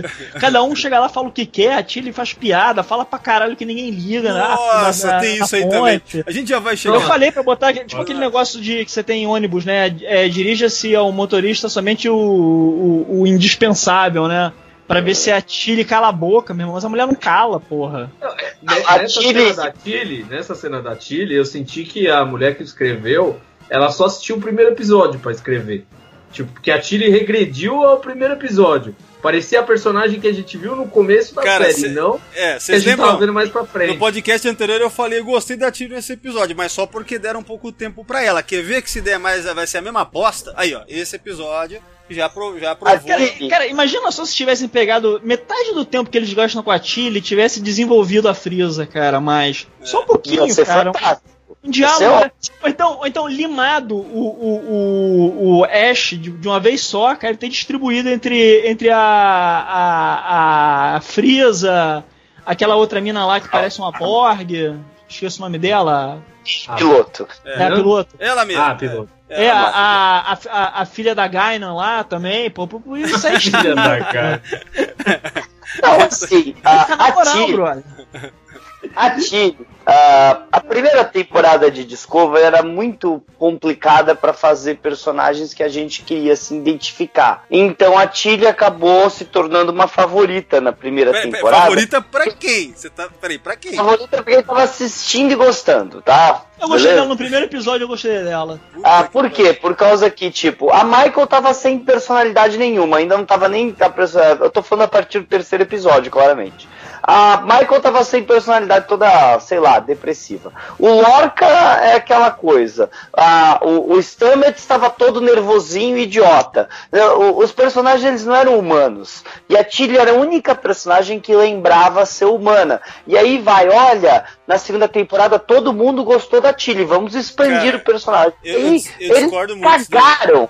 Mas eles cagaram de tal maneira Tilly é, é, que eles pegaram aquele negócio dela ser excêntrica e fizeram ela ser insuportável. Eu acho assim, cara, naquele primeiro episódio que apresentou os personagens de Discovery, para mim o favorito ali foi o Stamets. Por ser com o cientista, entendeu? Meio puto com o Lorca. Gostei daquilo. A Tilly, eu lembro que eu pensei, ué, será que ela é autista, né? Eu lembro que foi minha primeira reação. Mas, eu, mas foi honesta a reação, não foi, não foi cínica, não. Eu pensei, caramba, será que ela é autista? Eu pensei mesmo, tá ligado? Então, É, mas enfim, eu concordo totalmente. Ela tá cada vez mais irritante e ele, eu não sei onde vai parar isso, cara. Tá num nível assim que tá virando uma vergonha alheia total, mas total assim, cara. Então, mas o, Ela, eu ela acho- capitularam, ela teve o que eu acho é que assim, tem muito, muito cacique pra pouco índio, sabe? É, a gente fica falando do desenvolvimento dos personagens, até levantei aquela coisa de eles estarem desenvolvendo os personagens velhos em vez dos novos. Mas, cara, se você pensar no, no- no- na temporada um pouco tempo atrás, a gente estava num mergulho profundo no Saru, né? Que estava desenvolvendo de uma forma muito legal. Cara, o Saru virou uma planta nos últimos episódios. Ele, É, tipo, desde ele é- o, desde é, o episódio do planeta dele, ele tá apagadaço. Cara, mas É, então. eu falei que iam tirar essa história do cara sentir medo, que o, o, o, perso- o personagem ia perder a graça, cara. E todo o Mas eu acho que não dele. é o personagem que perdeu a graça, são os caras que tem que escrever pra muita gente é, e não dá pra incluir todo mundo, que senão vira, vira uma história meio bizarra, assim. Vira, Dá sei lá, escolinha, né? Sim, dá pra incluir todo mundo? Dá. É só todo o episódio não ter que ter a participação absurdamente grande da Michael e da Tilly. Exato. Porque E do, e- e do Ash, cara, tem que, tem que limar o Ash, meu irmão. Mas aí não tem protagonista, né? Não tem. Mas tem o capi... o ca- mas aí que tá, mas aí que tá, o capitão que é pra ser o, o protagonista de uma série de Star Trek. Porra, é isso que eu fico louco, cara. Puta que pariu. Aí você tem a partir da nova geração, os caras faziam episódios que focavam, né, a partir da terceira temporada. Ah, esse vai ser mais no Data, esse vai ser mais no LaForge, mas o capitão tá ali, cara, aquela figura central, né? E ele é a figura central, mas tem episódios inteiros da nova geração que o Picard só fala engage. Não, Você é. não precisa Sim, sim, o sim. protagonista da série tenha que ser a, a chave mais importante da série em todos os malditos momentos. É, tipo, e quando- a e Michael quando- é 99% de todos os momentos, entendeu? Até nesse episódio eles falam, ah, é tudo que tem a ver com você. O problema da- que eu vejo também é esse. Antigamente os caras faziam de forma episódica, episódica, aquela coisa que não é serializada, né? Tirando Enterprise e DS9 em vários momentos, né? Em temporadas, inclusive específicas. Mas assim, me- parece que ele- o equilíbrio ali era muito melhor do que hoje em dia com uma série que é oficialmente serializada mesmo, entende? Então é. Mesmo como uma série contemporânea aí, dessa coisa de como se faz série dramática hoje em dia nos Estados Unidos, mesmo nesse aspecto, pra mim Discovery falha pra caramba. Mas pra caramba, cara. Então é, eu acho complicado isso. Né? Nem porque é Star Trek, é como série atual mesmo, sabe? É uma coisa. Discovery às vezes promete pra gente que a gente vai ver uma coisa no próximo episódio, e não é o que acontece, que nem no episódio passado eles prometeram pra gente que a gente ia ver uma nave fugitiva, e a gente não viu isso. É, exato. Acontece muito isso em Discovery, cara. É sempre assim, a gente se empolga com um episódio, aí chega no próximo, né? É sempre assim, a gente se, se empolga com um, chega no próximo, de repente, ué, caramba! Não, e aí chega, chega do nada a Almirante, né? Ninguém consegue localizar a Discovery, mas a Almirante, com essa shuttle poderosa, ela acha os caras. Aliás, Paulo, eu queria falar sobre isso aí também, que é um ponto pra fechar essa cena aqui. Que eu pensando assim o seguinte: ó, se ela tá desconfiada de todo mundo na frota, ela não confia em ninguém, certo? O controle tá aí. O controle tá controlando aí, sei lá, e tal, tá corrompido o negócio. Por que, que ela foi pra uma nave da frota Discovery? Por que, que ela não foi pra federação? Falar com a federação, ninguém da frota. Federação, cara. Esse Tem que controle. falar com o presidente. É, vai falar presi- com o presidente. Exato, vai falar com o presidente da federação, por exemplo. Vai, vai nele direto. Vai nele Se direto. vocês. Quem é, com quem que o Sarek falou no último episódio da primeira temporada que restituiu a patente da Michael? Foi a frota estelar? Não foi a frota. Ele falou com o presidente da federação. Eles estavam lá em Paris até, não sei o quê. É, e falou com o presidente da federação e o presidente da federação restituiu a patente dele de comandante. A frota não queria restituir ela. Então diz aí, Ah, por que, que a eu- Cornwell. Não, mas na verdade, por que, que a Cornwell tá indo atrás do, do Pike aí e tal? Tipo. Por causa que o nome da série é Discovery. Porque ela é pentelha, é sempre na hora que o negócio vai pegar fogo, ela aparece. Ela é pentelha pra caralho, essa corna. Cer- Ah, então, a, a- a- eu acho que a gente já comentou, a cena seguinte é a Tilly. Olha, nunca fui uma fugitiva, mas exceto quando eu tinha 16 anos. Cara. Isso é a coisa mais idiota que eu já vi. No meio do negócio, serão, eles me fizeram essa piada. Da meu, a Tilly tá passando de qualquer limite, né? É, não, e o capitão dá uma cortada, né? Do tipo, meu, cresce, velho. Pode ter dado uma cortada na primeira fala. Cara, o, o capitão. Meu, mais uma vez eu queria pedir que todos, sabe, em vez de fazer um minuto de silêncio, todos assistam The Cage. e vejam o que é o Pike de verdade. Cara, você acha que aquele Pike ia aguentar essa, uma Tilly dessa daí, cara? É um absurdo completo, cara, sabe? Nunca. Ele ainda fala de uma. O pai que ele interrompe, mas é de uma maneira muito ainda achando engraçadinho. Porra, sério mesmo, cara. O pai que nunca. É um absurdo. Acho que essa é mais uma característica milênio, né? Tem muitos, muitos personagens mimados, assim, sabe? É, cara, mimada. Ela parece isso mesmo. Tudo ela pode. Olha aí, meu irmão. Cara, o pai que não queria nem mulher na, na porra da ponte. Imagina a Tilly, porra. Não, não uma mulher chata. Falando coisas inúteis, cara. Atrapalhando no meio de uma coisa séria, investigação fodida. Puta. Não, mas a, a, é, foi muito idiota que ela fala da Tilly. Desculpa, ninguém. Eu, eu, eu, duvido que alguém chegue e fale, nossa, eu achei engraçado. Ninguém pode ter achado engraçado. eu duvido muito que alguém achou aquilo engraçado de verdade. De boa, se alguém chegar e falar, não, eu achei engraçado, é porque tá passando um plano do caralho na série. Cara, mas nem. A gente não via coisa desse tipo, mas nem nos filmes do Abrams lá, nem no, no, nos três filmes da Kelvin Timeline. Você não tem, cara, na ponte, tanta, tanta estupidez assim numa em um personagem vindo falar uma coisa tão inútil? Tem? Eu não lembro de algo nesse nível. Tem... O, as piadas que o Chekhov fazia eram normalmente aquelas liners rápidas, sabe? A Tilly consegue ser mais infantil que o Wesley, cara. É tipo, Cara. É, a nível hard, assim. E, isso é uma verdade. Wesley. Saudade. Quando o episódio começa aí, a gente tem então uma. Cara, eu achei uma imitação da, daquela tecnologia de Black Mirror lá do grão, sabe? Totalmente esse lance da, da Frieza lembrando as memórias dela lá enxergando ali. Se bem que ela tá Nossa, vendo. Pode crer. Cara, eu achei bem bosta a capacidade de memória dela. É, na hora que eu vi, eu pensei, caralho, ele é um 386, né? Tipo, que computador. Por que ela não bota um HD externo, cara? Não, é, mas é isso que eu ia falar, cara. Se você consegue transferir suas memórias pra pra que apagar? Só vai salvando num HD externo aí, beleza. Não, e ela não tem nem o Wi-Fi, né, cara? Ela tem que botar a mãozinha lá pra transferir os arquivos e tal. Tipo, não tem Wi-Fi. É, Wi-Fi é. Aqui você tem que ver quem quiser a TIM. O Wi-Fi dos caras é ruim, né? Fazer é. o quê? Ó, a única coisa que eu gostei mais aí, cara. É, bom, em primeiro lugar, a gente tá vendo a Freeza sendo desenvolvida. Isso é legal.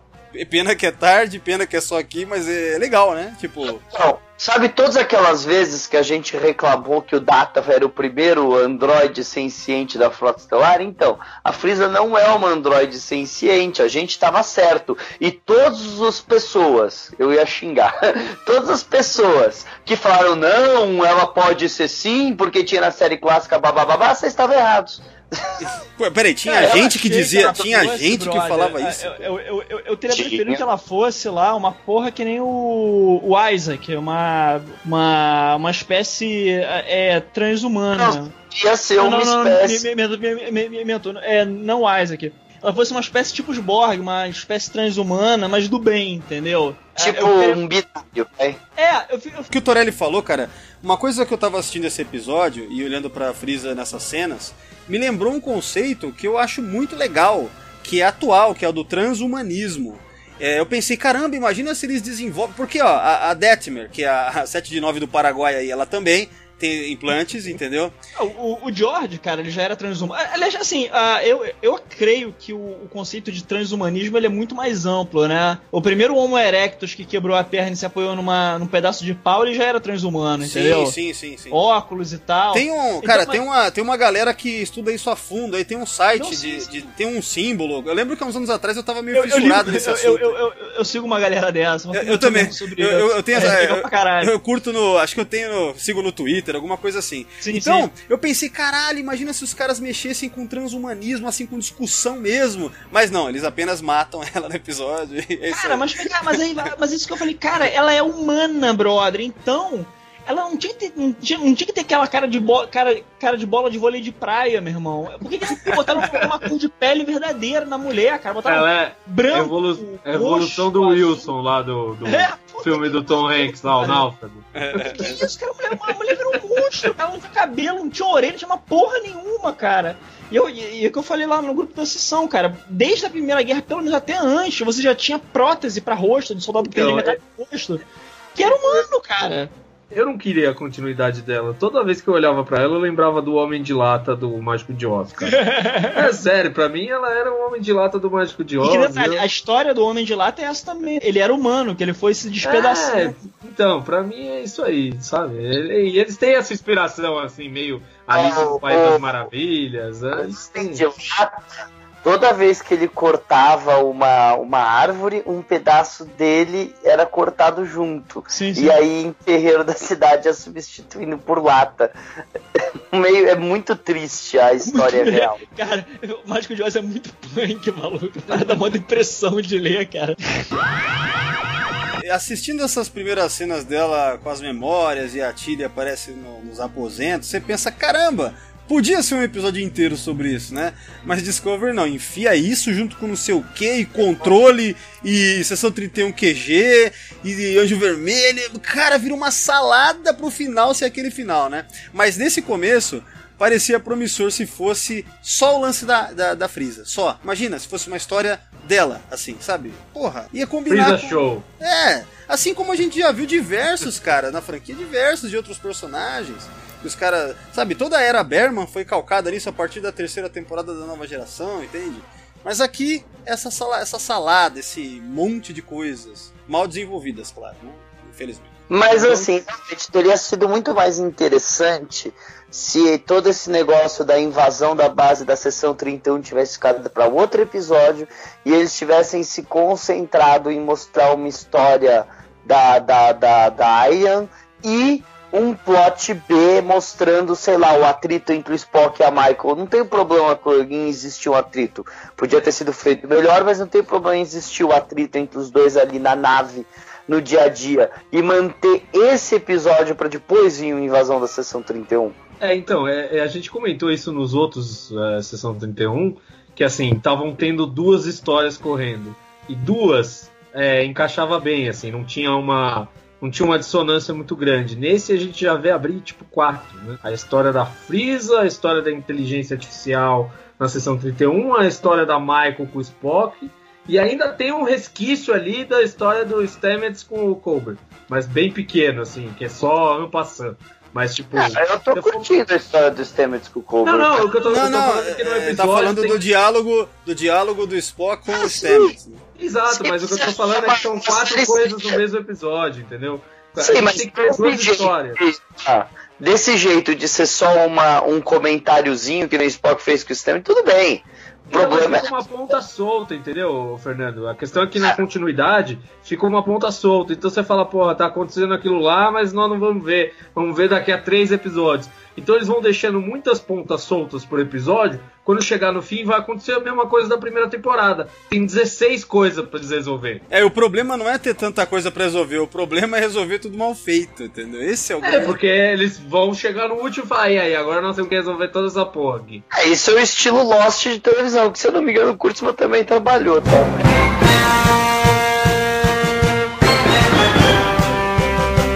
Uma cena lá que tá. Que é legalzinha, cara, até. o- Quando tá a Frieza, a Detmer e a Tilly, até que tá funcionando ainda. Apesar da Tilly. Veja bem, apesar da Tilly. É onde a gente vê os. os As memórias. é, né? que a gente vê que a, que a Frieza ela tá com. sendo dominada lá pelo negócio, né? Pelo.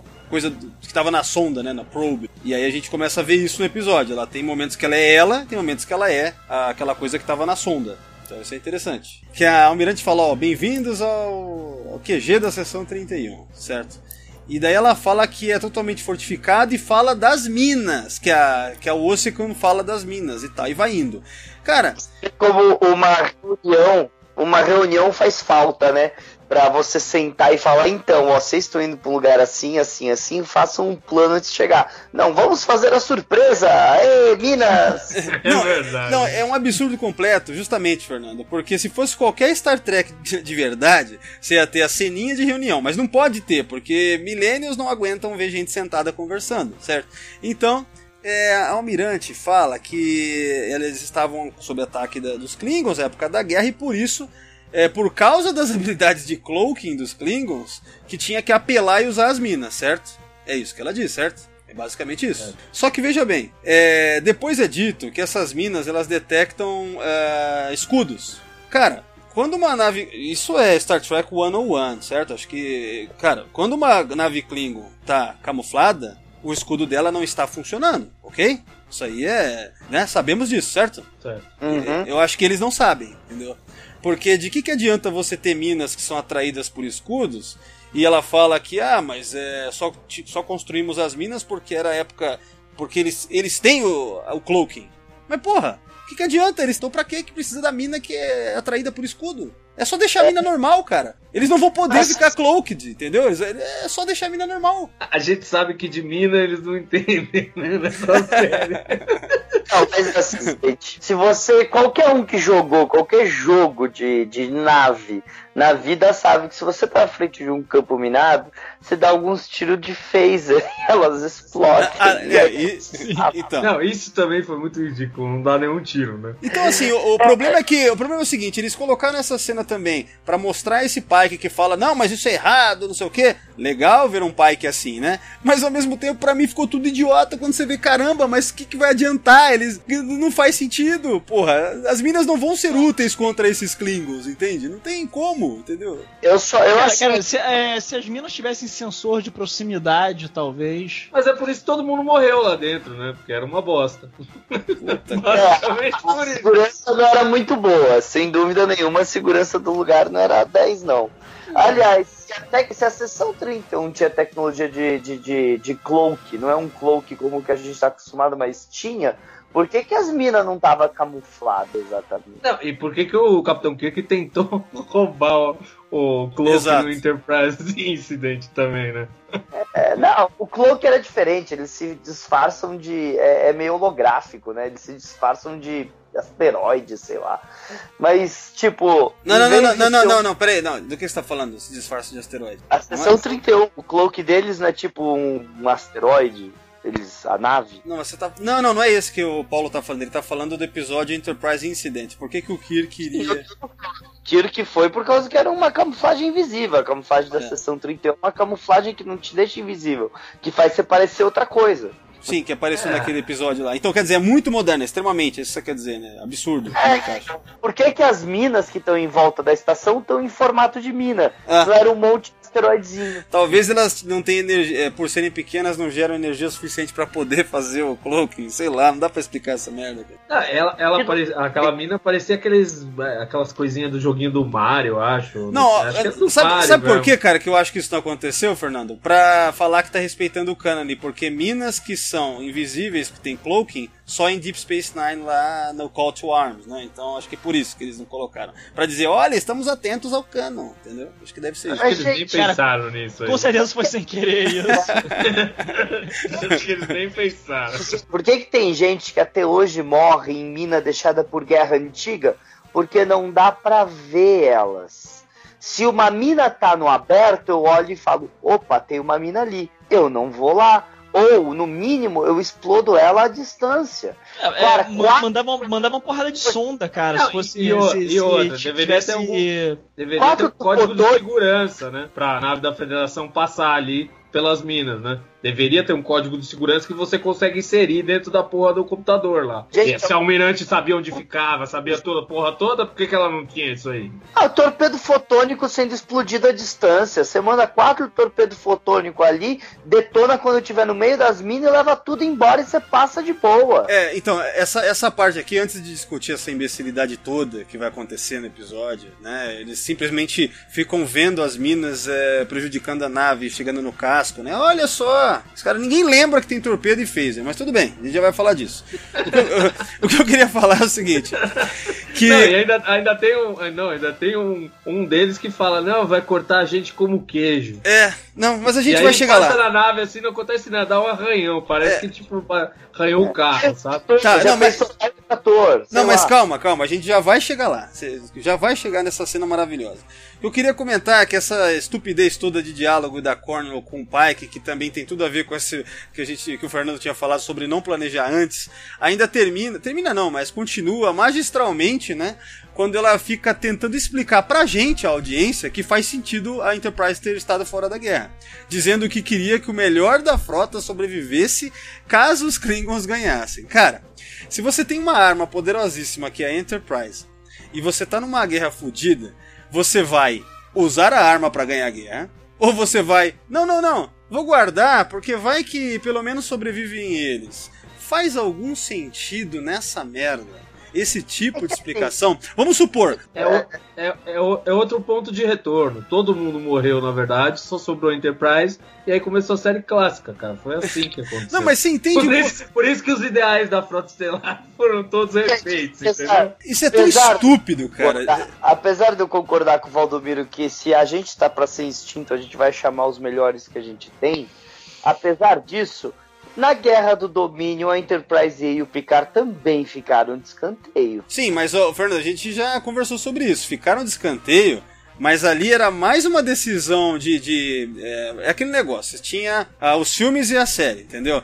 O Picard e companhia não apareciam na série. E na série ninguém ficou falando: olha, Picard. Você não, o Picard não apareceu e ficou dando satisfação. É, realmente. Não teve isso. A gente sabe o porquê. É uma coisa muito mais de bastidores. Aqui não é nada disso. Aqui eles teriam oportunidade mesmo, real, de usar, usar o que tem à disposição. Mas aí fica essa, essa desculpinha. Lá. A, a o que eu acho mais foi... foda nessa cena é que assim, ela, ela não faz a... sentido. É, Peraí, fala, aí, Fernando. Fala aí. Não, é, no, eles explicam no filme 9 onde estava a Enterprise. Eles estavam em missão diplomática adquirindo novos aliados para a Federação para poder lutar com o domínio por causa que o Picard era um grande diplomata. Não, na verdade, você tá falando do começo do filme ali, quando eles estão falando com aquela espécie, e aí eles estão comentando um pouco sobre a questão da, da guerra. E aí, é, você tá falando dessa parte. Eles deixam claro que eles estavam fazendo aquilo porque a federação precisava de aliados rápido, então eles estavam atrás disso. Então, sim, então quer dizer, você ainda tem algo. Você ainda agora é o seguinte, faz total sentido? Não, mas a gente sabe que é uma questão de diferenças de produção. Pô, está no cinema, o outro é série. Aqui tá tudo concentrado aqui. Então a explicação então, tinha que estar tá aqui. Mesmo motivo, mesmo que eu ia falar que Fury nunca ter chamado a Capitã Marvel, pronto. Não, de, de, deixa eu falar o que eu ia falar. É, o que eu acho que não faz sentido na própria construção da história de Discovery. Se a gente for pensar no começo da temporada, a número 1 um, lá, quando chega com o Pike na Discovery, eles ficam conversando como a Discovery é luxuosa e tal, como aquela nave é poderosa da Federação e tudo mais, como a, a Frota Estelar investiu na Discovery. E aí, nesse episódio, a, Almirante praticamente cospe na cara dos, dos caras da Discovery, falando: não, o melhor que tem, a melhor nave de todos aí é a Enterprise. Vocês são tipo série B, sabe? É, o que sobrou aqui, tá ligado? Então eu, eu acho que isso, primeiro, não faz sentido, e é a primeira vez que a gente vê, é, assim, uma nave ser desprezada na própria nave, né, cara? Tipo, a importância da Discovery diminuiu pra caralho aí que mostrou é que assim, a Enterprise tá em cima, você tá embaixo, velho. É isso. Não, realmente, se a Enterprise é tão importante assim ao ponto de deixá-la de fora, por que, que a maior tecnologia vai ir para uma outra que é a Discovery, né? Porque no começo da temporada é dito, ó, oh, então é aqui que a federação bota o seu dinheiro, a frota bota o seu dinheiro, né? Porra, mas por quê? Que essa merece, mas a outra é melhor. Peraí, a outra é melhor ah, mesmo? E a outra tá no mecânico lá 200 anos. Né? É uma coisa muito furada. E ela vai aparecer no último momento para salvar eles no episódio 14, claramente. Não, eu, eu achei muito louco essa cena, assim, sabe? Porque eu achei muito. Eu achei meio gratuito mesmo, assim. Eu adorei que falou que a Enterprise é muito melhor que a Discovery a Discovery é uma bosta. Mas ao, mesmo tempo, mas ao mesmo tempo, você na série da Discovery você falar isso aí, acho meio bizarro, assim, sabe? Ah, eu gostei deles terem falado, eu gostei de ter falado que o pai que era o melhor capitão da frota estelar, porque historicamente a gente sabe que ele é um dos maiores exploradores da história da frota. Gostei de tudo isso, gostei da, da, da, Almirante ter falado na ponta da Discovery que a Discovery é uma merda, porque a Discovery é uma merda mesmo. Eu gostei, eu gostei também. Mas eu acho muito louco. Eu fico imaginando que, os, sei lá, os caras que escrevem são meio bipolar, assim, sabe? Um dia eles acham ah. descobrem o máximo do máximo, outro dia é o lixo. Ah, mas vocês gostaram do Pike? Vocês não gostaram do Pike falando que ele jamais ia ter deixado a, a Frota Estelar fazer todas as atrocidades que eles fizeram durante a Guerra Klingon, por causa do mesmo jeito que a gente falava que a Frota Estelar jamais poderia fazer essas coisas que os capitães iam deixar? Aí ele falando, ele, ele era a voz do fã, cara. Então, é, mais uma vez. Fã, era, ele vez. tava falando dos produtores. A gente nunca ia deixar os.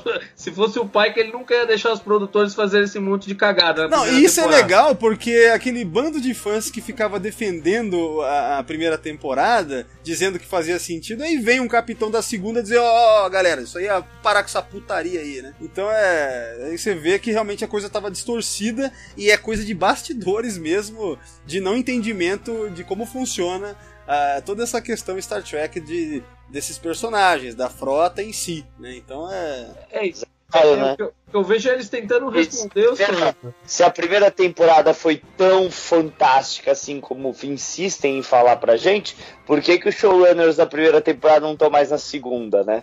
É, pra começar. Ah, eu, eu falo, os caras trocam mais de showrunner, e vai mudar o capitão, hein? O Pike vai sair e vai entrar outro. Então, ah, mas, Discovery... ah, mas isso eu acredito que foi que era planejado. O, eu, eu, tenho, eu imagino que o Pike realmente era só uma temporada, viu? Não, eu acho que era planejado, mas porra, é meio foda fazer um capitão por temporada, né? A nave eu, vi, eu, vi, eu, vi um papo, eu vi um papo dele ter brigado com o diretor, descendo na porrada com o diretor. É, então, tem, a not tem a notícia lá que eu postei, né? Ele, na Sério? verdade, teve uma discussão com o diretor, eles não falam qual que é, e isso causou um puta mal-estar no set. Agora, eu não sei se esse diretor, se, essa, se, se eram showrunners antigos ou não, né?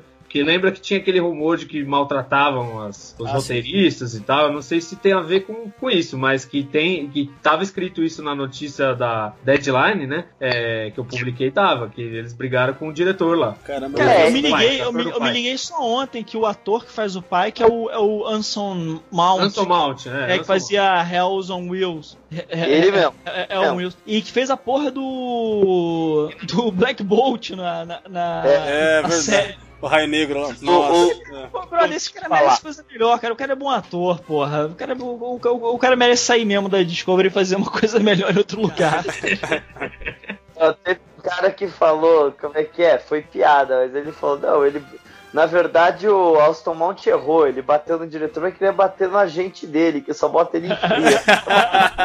Porra, cara, mas é verdade. É, na verdade, assim, o melhor papel que ele pegou talvez seja esse daí mesmo, né? Que a série é uma merda, mas o papel em si. Não, mas ele, ele brilhou, vai. Sim. Ele, ele, fez a gente ter algum personagem que a gente tem um sentimento bom pelo personagem. É, ainda, que, nem... ainda que a gente veja sempre ele sendo pisado pelos outros, né? Mas. Ah, eu tenho super simpatia com o cara. Melhor coisa da segunda temporada para mim. Tá oh, sabe o que eu queria comentar, cara? Que eu tava vendo ele de mãos para trás, assim, naquela hora da, da reunião ali, eu tava pensando, caralho, velho, ele seria perfeito para fazer o super-homem no reino do amanhã. Não seria, não, cara? Caralho, pode crer. Cara, pode crer. o cabelo branco do lado? Cara, ele parece. Ele, se você olhar pra cara dele assim, ele é meio tipo o super-homem do Alex Ross velho, o super-homem do Reino do Amanhã, cara. Sim, sim. Pensei, puta merda, velho. Que, que oportunidade que estão perdendo aí com um ator ruim fazendo super-homem faz tempo já. super-homem careca, né? Ele tá, ele, o, o, o, ator tá virando o super-homem original, que era, que era careca. É verdade. é verdade. Cara. Do Reign of Superman, né? Você tá falando da primeira é. história. Né? Mas então, que fica. Esse, esse negócio aí da deadline tá mal explicado. Mas mesmo assim, você não pode. O Lorca foi colocado na série, ele era. Ele roubava a cena da Michael. O pai que rouba a cena da Michael. Se você manter esses caras muito tempo na série, eles vão roubar a série da Michael. Mas já roubaram. No... Então, a nova geração originalmente era pra ser uma série do Hiker. E o Patrick roubou. o Patrick próxima cena aí, é, que eu achei uma referência bacana. E dessa vez, cara, encaixou, assim, pelo menos visualmente. A Nan é revelado que ela é uma Barzan, que é daquele episódio The Price lá da TNG, tem, um, tem uma Barzan lá. É, ah, de, dessa vez eu achei que a maquiagem encaixou. Tem sutis diferenças, mas são aquelas diferenças sutis que a gente sempre viu, sei lá, entre os Andorianos da Enterprise com os Andorianos originais ou então, por exemplo, quando você vê os Telaritas de Enterprise também com os Telaritas originais. São melhoras ou, sabe, ou sei lá, Romulanos TNG com Romulanos TOS. Então dessa vez eu achei, olha, dá para encaixar direitinho, tranquilo, ficou legal. Cara, eu só, eu só achei cagado o bagulho dela, dela respirar, cara, que é extremamente, é, extremamente invasivo, cara. Ela arranca, quando a Iron arranca o bagulho da cara dela, sai sangue, meu irmão. A parada, a parada tá marcada na pele dela, é bizarro. O, o, o original é, é aquele parece um cabresto, né? É, isso. Era, era, era, era, era colocado, é. cara. Você via na pele, na pele deles que era colocado, não um bagulho que deixa uma cicatriz. Até porque assim, porra, eventualmente se você voltar para o para para para, para, Barzan Barzan, é, Barzan 2, acho que é Barzan 2, não é isso? Ah, não lembro agora o nome do planeta. Barzanlândia. então, porra, você vai ficar com aquela merda na cara, brother. É que nem você, sei lá, o, o cara ser mergulhador ficar usando usando é, o scuba fora d'água, porra. Não, mas ó, isso aí, cara, eu ainda acho que é uma coisa que dá pra passar. Primeiro porque é 100 anos antes, alegadamente. E também porque você pode ter estilos de da parada pra você respirar, entende? De repente a dela ela curte assim. Então, sei lá, isso aí, cara, é porque é o seguinte. é o piercing. Cara, com, é tipo compara, um compara isso que fizeram com os Barzan, que encaixa totalmente com a porcaria dos Klingons, por exemplo. Então, quer dizer, para as espécies menores eles acertam. Agora, para as é, maiores. Klingon, é, com os Klingons em menores escamas ainda ruim com, com os Andorianos e com os. Os Telarita. Os tela, Telarita. Tá uma né? bosta, é, tá uma bosta. Ah, eu, eu achei legal que eles explicaram, né? Porque todo mundo ficava, pô, que porra é essa aqui? Quem é essa mulher? Não sei o quê. E eles deram a referência e a gente falou, ah, é verdade, olha lá. É, então, Parece mesmo. Parece visualmente, encaixou certinho, aceitável, cara. É realmente legal. É tão difícil de ver isso em Discovery, eu achei muito foda isso daí. E nessa hora tem um porquê também, não é gratuito. Ela fala, a Arian pergunta por quê? Pra saber como atacá-la depois que vai conectar com o que vai acontecer na cena da luta ao final. Então, achei Mas bacana. ela precisava, não, não teria na ficha dela, ela realmente precisava ter pergunta. É, é, se for parar pra pensar mesmo, mesmo, né? Realmente. Ah, e outra, ela Nem- vai, nem ela vai já- prever o que vai ela- ela acontecer, já, né? já deveria saber aquela altura, né, porra? É, Ela também. vai dinar, caralho. Não, mas é, é verdade. acontecer. Ela, ela teria feito uma pesquisa já, sei lá. É, é, ela é tipo, ela é meio que um robô, né? Ela deveria saber. É, é que, é, que, é que ela não tem espaço no HD, cara. Devia ter que jogar essa informação fora. Foda, é pode. É O verdade. HD mais bosta já, já, já visto aí, cara. Puta que pariu. É foda mesmo.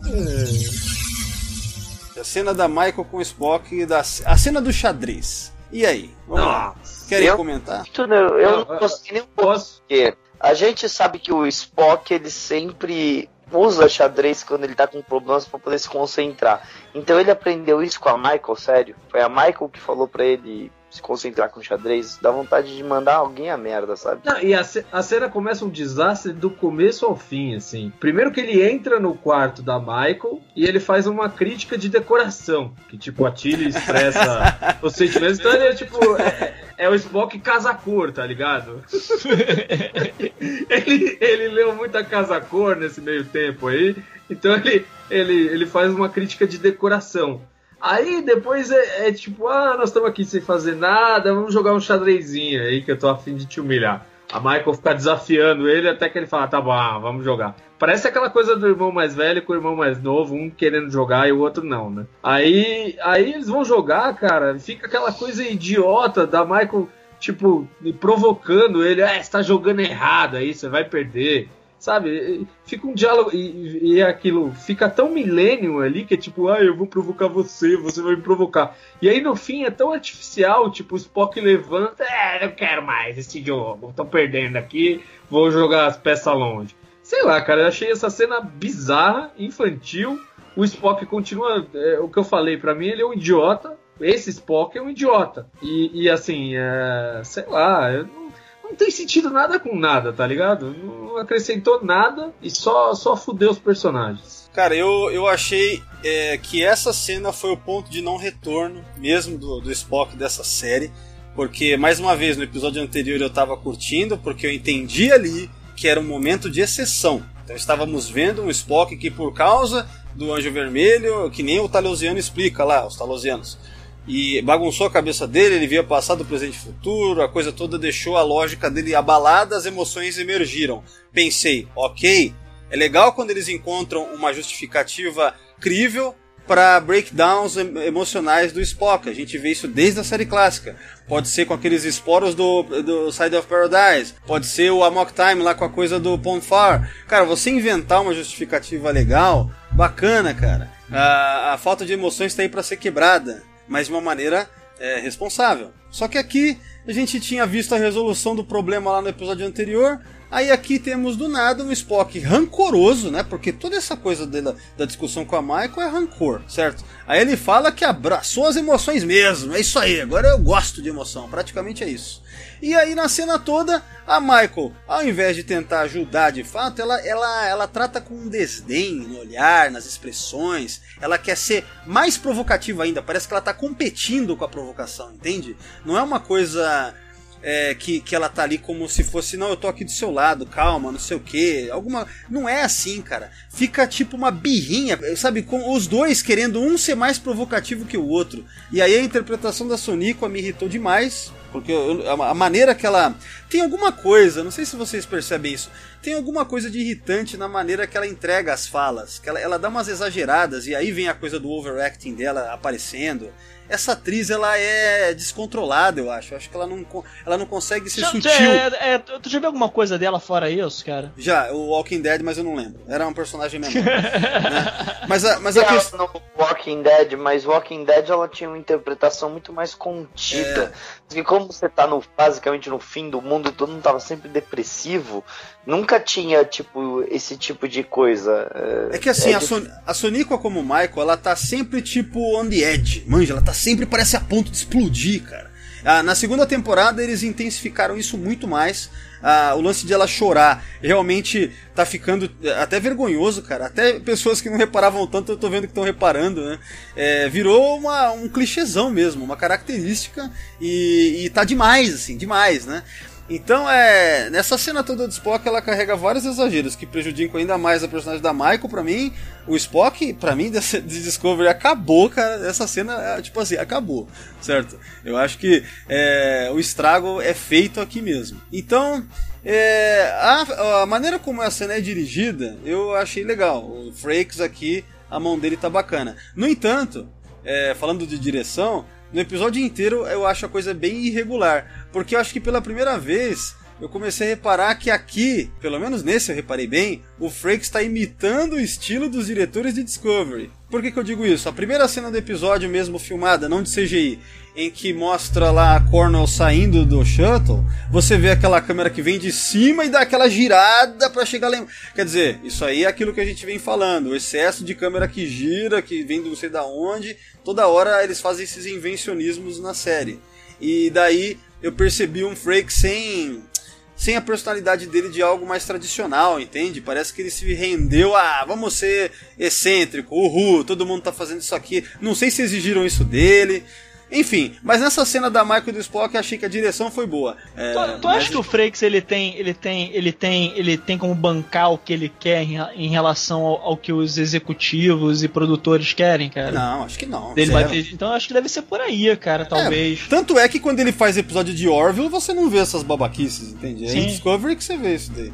Então... É, o cara é pago pra fazer Discovery. Os caras falam, ó, você tem que fazer assim, assim, assado. Ah, tá bom, é, não, é, assim, porque assim, tem, é, porque, é, porque, tem diretor que pode falar assim, meu irmão, eu faço o que eu quero, então eu vou embora dessa merda e pau no cu de vocês, cara. É, o Frakes é meio arroz de festa, né? Chamou é. tá lá. Não, cara. O Frakes é tipo aquele, como é que chama? O Winston lá dos Caças Fantasmas, quando a gente pergunta pra ele, ah, você acredita em atividade paranormal? Isso aqui? Olha, se tiver um emprego estável, como é que é o salário aí, eu acredito no que vocês quiserem, entendeu? Pay. Caralho, é, base... o melhor personagem, é meu, meu preferido. Muito bom, né?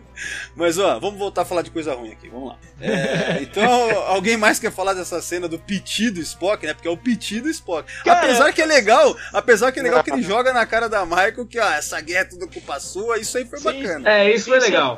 Isso, isso foi legal. Isso foi legal, Cara, mas assim, foi legal porque a gente queria falar isso pra Michael, mas não pro Spock falar pra ela. É, não o Spock. É, de maneira. Maneira. Eu, eu, não quero, eu, não quero nem, eu não quero nem falar mal do ator, cara, porque o cara tá com uma pica filha da puta, né, cara? O cara só, só, só tá interpretando o, o, personagem mais icônico da franquia, né? Então, eu, eu assim, tipo, a, até que ele, que, ele, que ele volte a, a, a, Se tiver mesmo um Spock mesmo, centrado e tal, com uniforme barba feita eu não, eu não vou avaliar nada que o cara tenha feito, não, brother. Cara, mas isso que você falou é uma coisa interessante, porque o cara já tem que superar a sombra do vô dele, né? Que seria uma lenda de Hollywood.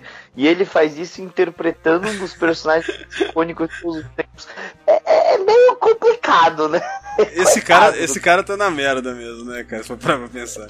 Mas, ó, eu vou falar pra você, apesar eu da, acho da, que- é. da, da escolha Toda... toda. O problema não são os atores, né? Sim, não, É, não, Sim, sim, sim, sim. não, Não calma. são os atores. Não, não, de- depende. Talvez a, a Sonico. A Sonico, não, e a Tilly também. A Sonico, acho que a gente pegou a asco da Michael porque escrevem pra Michael ser um personagem absolutamente detestável. Não, cara, eu acho que é a Sonico assim, porque como eu, pra mim, pessoalmente, eu acho que a maneira como ela entrega as falas irrita também.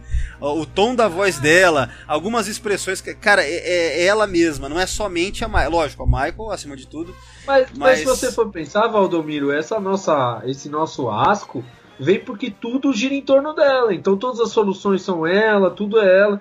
Então é óbvio, se a, se a, se a mulher tem que entregar isso, e se a mulher tem que entregar cenas de luta absurdas e aquela monte de bosta, cara, é lógico que nós vamos pegar a raiva do personagem.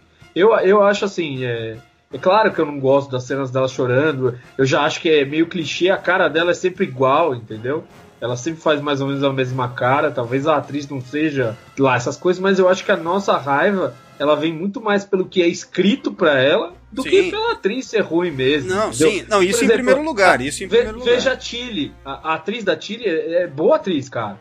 É-. Ela faz, ela faz uma interpretação legal do que é uma personagem boba e, e tontinha. Você vê até pelo, pelo reflexo quando ela era do espelho e quando ela não era, entendeu? Só que ao mesmo tempo os caras escrevem um monte de merda lá, ela vai ser um monte de merda. Então eu acho que é, é meio difícil a gente julgar o, o- a atriz Cara, e a- no caso o ator quem- do Spock também. Há quem diga que não, é- não existe ator ruim, né? Só dire- diretor ruim. Cara, eu, sei lá, por exemplo, no caso do Spock, já detesto, já, já começo a detestar, vamos dizer assim, esse Spock. Mas o ator eu, eu acho bom pra caramba, entendeu? Eu acho legal. Quando eu vejo as cenas dele, eu acho as cenas legais, cara. Só que eu vejo assim, estão deturpando o Spock. Mas olha que trabalho bem, bem, legal de assistir isso, entendeu? Já a Michael, é as duas, são as duas coisas que eu não gosto. A personagem em si. E a maneira que a atriz entrega, entendeu? Então é, tem esse lance também. Pode ser que seja mais pessoal pra mim, entendeu? Mas. Eu acho que o, Então, o ator do Spock faz um esforço enorme para entregar uma parte do Spock uma parte desse novo Spock. sim, Então é por isso que talvez a gente alterne, né? E, e goste da postura dele em algumas cenas, entendeu? Então, mesmo na cena que ele tava lá com a, com a Cornwell, que ele tava sendo avaliado se ele tava mentindo ou não, ali a gente vê o Spock. A gente É. fala, caralho, é, É o cara legal. tá muito Spock aqui. E, e ali na cena da Michael a gente vê que bosta, que idiota, né? Que Spock Ele tá idiota. parecendo um menino mimado. Exato, é tipo o Spock mimadinho. Aí não, e, e depois vai ter a com o Stamets também, que é uma cena bosta também. Que tipo, ele fala um monte de bosta. Então aí, aí eu acho que é o texto mesmo que, que atrapalha, Mas- né? Mas e muito de dessa- verdade, mas de verdade, muitas das coisas, vocês já comentaram, mas muitas das coisas que ele falou pra Michael, eu gostei de ter ouvido ele falar pra Michael. né? Sim, eu também. Que alguém tinha que falar certas coisas pra Michael, alguém precisava falar. É, aí de todos É, esses sabe que- alguém, vamos botar. É, você sabe que irmão sempre gosta de falar a verdade pro irmão, né? É, mesmo, cara? Putz! Olha, velho, eu tenho esse problema sério com meu irmão. É verdade, cara. É só o cara falar uma coisinha que você já vai tacando merda no ventilador. É foda. Só digo uma coisa. Tá bom, É, tá bom. tá bom. Tá, Próxima cena. Já que tá bom, continua. Próxima cena aí, vocês querem comentar? Michael chega na ponte, certo? E aí? Sim, por causa que só ela poderia invadir a sessão 31. Quem mais? Precisa da Michael. É, a oficial de ciências, porque assim, até então é dito, ela é a oficial de ciências. Ela não é a especialista tática, ela não é o Reed, entendeu? Ela é oficial de ciências. Então, Sim, mas vamos lembrar que ela não é só oficial de ciências, ela é oficial de ciências, ela é antropóloga, ciência de computador, Ela, ela ela, ela é, ela é exobióloga, né? Ela é. Ela luta, luta jiu-jitsu, taekwondo, a porra toda. é isso aí. A mulher dá um E, pau não, no e, e ela, e ela é a cara, melhor piloto, né? Porque lembra que o Pike, ela salva o Pike até, naquele Sim. episódio. Ela é a piloto também fodida. Aí, é, quem joga RPG, vocês já tentaram fazer um, um personagem multiclass que seja bom em tudo? Já, já tentei fazer isso. Não tem como, né, porra? Não tem como, brother. Só o Michael Mas- consegue. É, mas eu acho que esse, esse negócio aí é mais uma vez o texto, né, cara? Porque é, tem aquela parte que o Spock dá uma de eletricista lá, que lembra muito quando ele ia consertar as coisas embaixo da ponte na série clássica. E aí ele vira como empáfia pro Stamets e fala assim, é, eu tenho muitas qualidades. É, sou um homem de muitos talentos, é. É, muitos, eu sou um homem de muitos talentos, né? Então é, é, é, é bem, é bem Discovery isso, né? É bem. É, eles estão projetando o que tem na Michael no Spock, assim. Que é uma coisa que jamais o personagem faria, né? É, é, engraçado isso mesmo, você falar isso, por causa que o Spock sempre foi meio prepotente, mas nunca antipático. Porque ele sempre foi, tipo, prepotente, mas ele nunca foi, ele foi prepotente de uma maneira que não era antipática. Não, era, era lógica, né? Ele falava em relação à lógica, ele, ele dizia falar, ah, ele podia falar, ah, eu fiz muitos muitas especializações nisso. Não, e, e, sem contar, cara, Mas que não... na série clássica, na série clássica, mesmo quando o Spock falava essas coisas que eram é, poderia ser essa coisa de se exibir e tal. É engraçado, mas o Nimoy conseguia transmitir aquilo de uma maneira meio alien, né? Ele parecia realmente que ele não estava conectado, ele não era um humano comum mesmo. E aí você pensava, caramba, cara, é, esse personagem é muito legal, queria ser igual a ele, né? Não é que nem, por exemplo, você assiste aqui e você fala, puta, cara, cara antipático, né? Eu não queria ser assim, entendeu? Então é. Claro. É bem isso. Sou babaca com o Stamets. Aquilo é, de falar um homem de muito talento foi meio babaca mesmo. Mas o que ele falou pro Stamets depois faz sentido. Não é que ele não te ama mais, é que no momento ele não sabe nem quem ele é. Pô. É, é porque ele entende tudo de amor e sentimentos agora, virou especialista, então, é, psicólogo. Ele, é, ele vai virar a, a, Diana Troy da nave daqui a pouco. É, o Spock jamais daria, se intrometeria. Primeiro porque ele nem conhece o Stamets nem conhece o Cobra. Porque ele ainda não, não, não, não, teoricamente, não trocou nenhuma ideia com o cara. Aí você vai. É que nem, tipo, velho, eu não conheço vocês, eu, eu não conheço pessoalmente o Torelli, o Torelli namora, eu vou lá falar, ô, oh, vocês, sua mina, isso aí, isso aí.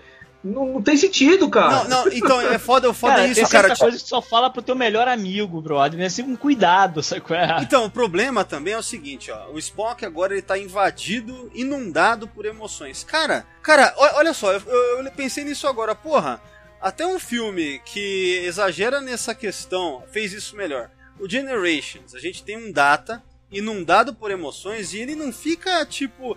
Lembra aquela hora que ele tá lá no. Na. Na estação. Não, não é na estação, caralho. Né, essa cena foi irritante até. Mas eu tô falando daquela cena em que ele tá no observatório com o Picard lá naquele. Como é que chama o, aquele lugar, cara? É uma. Aquela ca sala? Ca cartografia estelar. Ele tá na cartografia estelar. Aí, quando ele tá na cartografia, ele começa a ser inundado por emoções de uma maneira que ele começa quase a se irritar e o Picard já interrompe ele e manda ele. Não, senhor Data, não sei o que, você precisa isso, aquilo. E o Data, na hora, ele entende, mas você vê.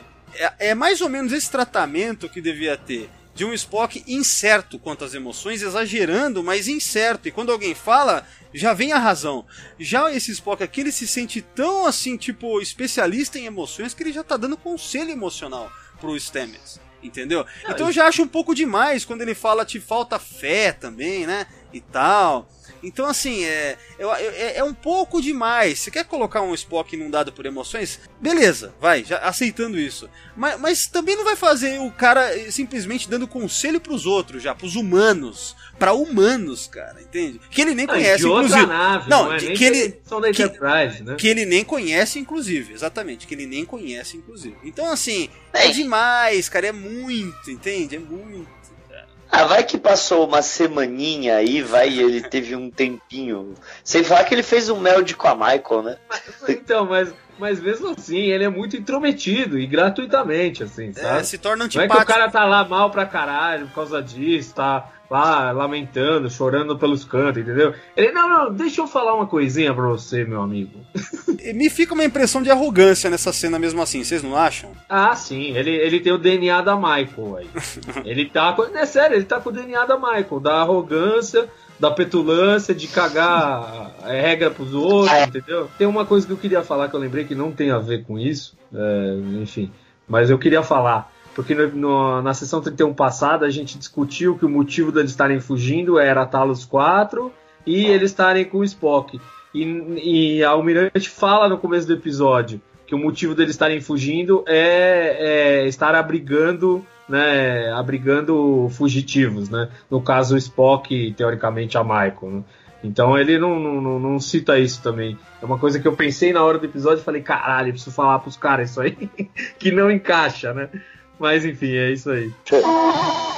Agora a gente chega, se a memória não falha, chegamos na estação e tá na hora de escolher o grupo de descida, que inclusive a, a Nan vai falar que ela cuida da área. É. Ah, isso aí eu achei legal na história, sutilmente, né? Isso eu achei legal. A Nan vai percebendo que a Aryan tá. É meio. sei lá, alguma coisa tá acontecendo ali. Ela tá achando suspeita a Frieza nessa história. É, então, mas aí a Tilly fala pra Frieza: Ô, oh, vai ser sua primeira missão avançada, hein? Conta pra nós o que, que você fez lá. Não, não, não é a Tilly, não. Acho que é a. É a 7 de 9 do Paraguai. A Detmer, é, é. a Detmer, é a Detmer. É. Quanto irreal é você pensar que a pessoa chegou a tenente comandante essa primeira missão avançada? É muito irreal. Ah, cara, é ao muito... mesmo tempo, um cara que já fez muito mais do que isso, diversos atos heróicos, morreu, voltou algumas vezes, passou sete anos como alferes, cara. Até aí, essas coisas. Ah, não, ah. absurdo. Apesar do odiar o Harry King, eu acho ele um chato do caralho. Eu acho um absurdo ele ter terminado com alferes aquela série. Não, mas eu quero dizer. Cara, eu, eu, vi, eu vi um meme tão bom sobre ele essas semanas que eu esqueci, cara. Você fica rindo muito sobre isso. Não, mas entendeu? Eu quero dizer que essas discrepâncias não são novas, entende? Então, pra mim, tranquilo. Eu acho muito mais absurdo um Harry Kim Peraí, muito mais nesse Sim, sentido. mas como fazer? Você quer fazer a, a, a, linha de comando da Discovery? É, é muito simples. Pike, Saru, Michael, aí é Yarian. Nem tem outro de patente maior. Então, aí vem a cena da reunião. Talvez, para quem assiste só Discovery, mas só, é, não seja um problema nada disso. Nem a sessão 31, nem o, é, essa inteligência artificial e nem ela estar situada no QG da sessão 31. E a sessão Valdomiro, 31 ter um posso, QG. Posso falar uma parada que eu fui conferir agora, brother? Que eu, eu, eu, eu acabei de reassistir o terceiro episódio da primeira temporada aqui enquanto vocês estavam falando, é, pra ter certeza de uma coisa. Na, na porra da Discovery, nego também não sabia que merda era a sessão 31. Porque quando a Michael tá chegando com os outros prisioneiros, ah, sim.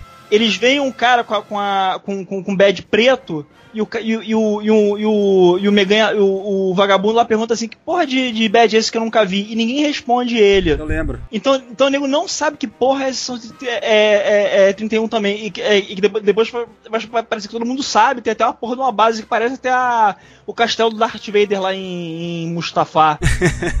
é, igualzinho, é igualzinho, cara. Parece uma base de vilão do mal, cara. Tudo do mal, é tudo preto, é tudo sinistro. É, cara, é isso aí. Cara, e os corredores internos todos velhos velho, fudido, né? É uma base antiga, né? Coisa horrível, o cara vai tomar no cu, cara. Cara, sinceramente, eu estou, eu estou pessoalmente ofendido com, é, é, com essa porra dessa, dessa sessão 31, cara. É, é, é, de come, começar a ouvir boato que vai ter série é, da sessão 31. Não, tomara que não. Tomara que é, na verdade, eu estou escutando boatos meio contrários, viu? Que, na verdade, se for ter série da sessão 31 vai ser só depois da série do Picard, que só, só estamos falando de 2022.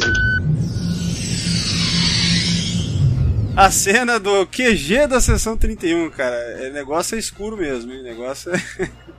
Mas ó, como, como valores de produção visual, é, eu acho que tá legal, né, essa parte aí. Lógico, é, aquele exagero... Eles fizeram, uma, eles fizeram uma referência ao Star Trek 6, no sangue congeladinho lá, as bolinhas. É, tem algumas referências que a gente vai ver nessa sequência toda.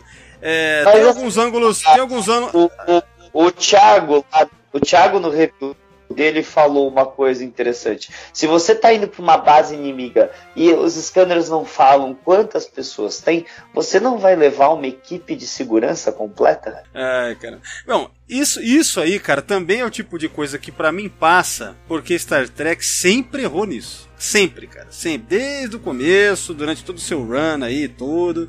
Né? É, é estúpido, é. Mas a gente também já viu, já viu isso muito, né, cara? Então, quanto a isso acabo nem me apegando tanto. Meu problema principal é sempre a se, se a história não, não pega porque não tem uma, algo interessante sendo contado de verdade, né, cara? E aqui a gente já viu tantos problemas que nesse ponto só vai piorar, na verdade. O problema é esse, o drama é ruim, né? E a gente vai ver isso.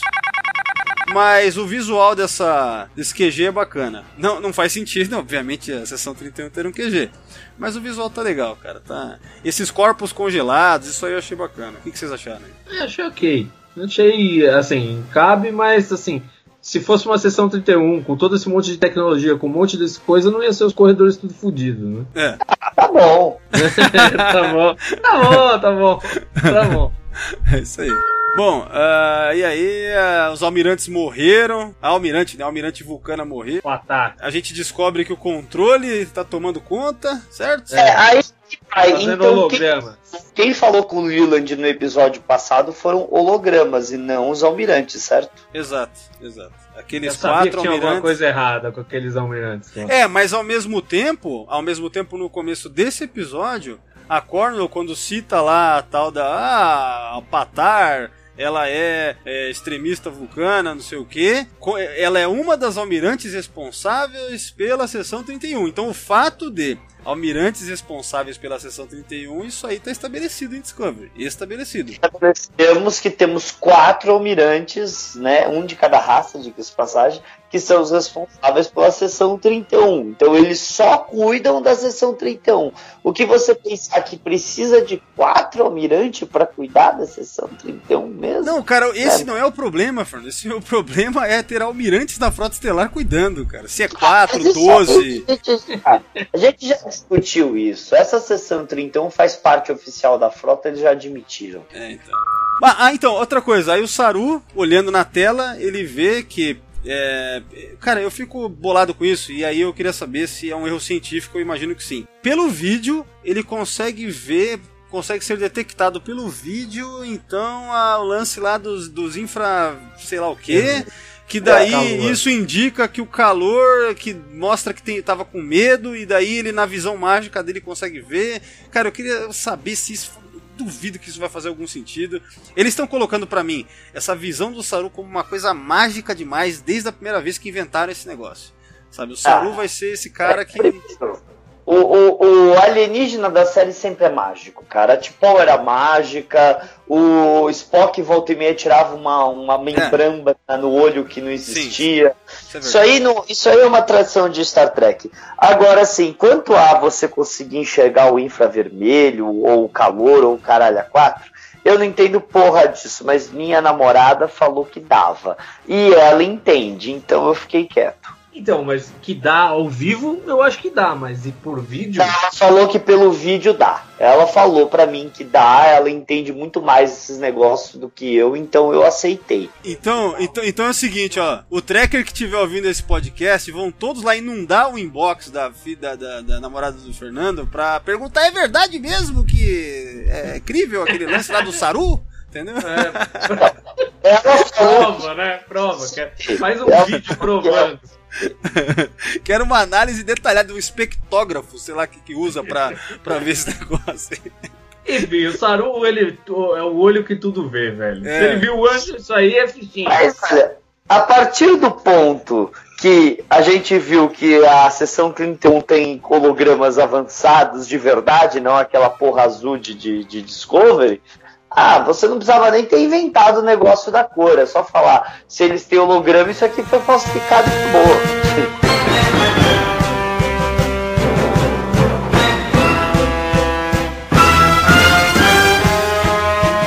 Vamos voltar lá pra cena vai ter a tretinha, a lutinha. Porque agora a Iron, né, ela se revela. Já foi essa cena, a gente que não comentou.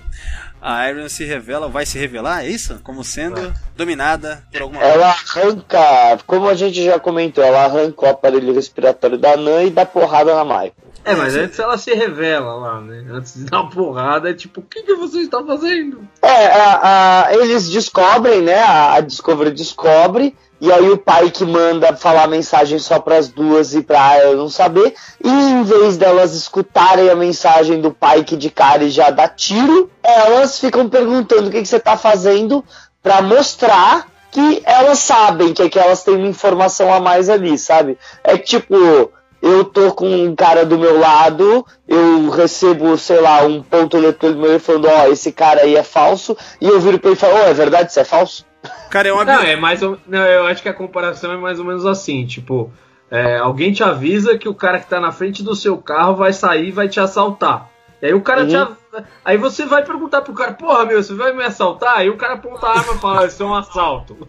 Cara, Basicamente é isso. Sem contar que a, que a Frieza ela é, tem esses lances robóticos dela, ela é mais forte, ela é mais fodona, mais perigosa, né? Resumindo.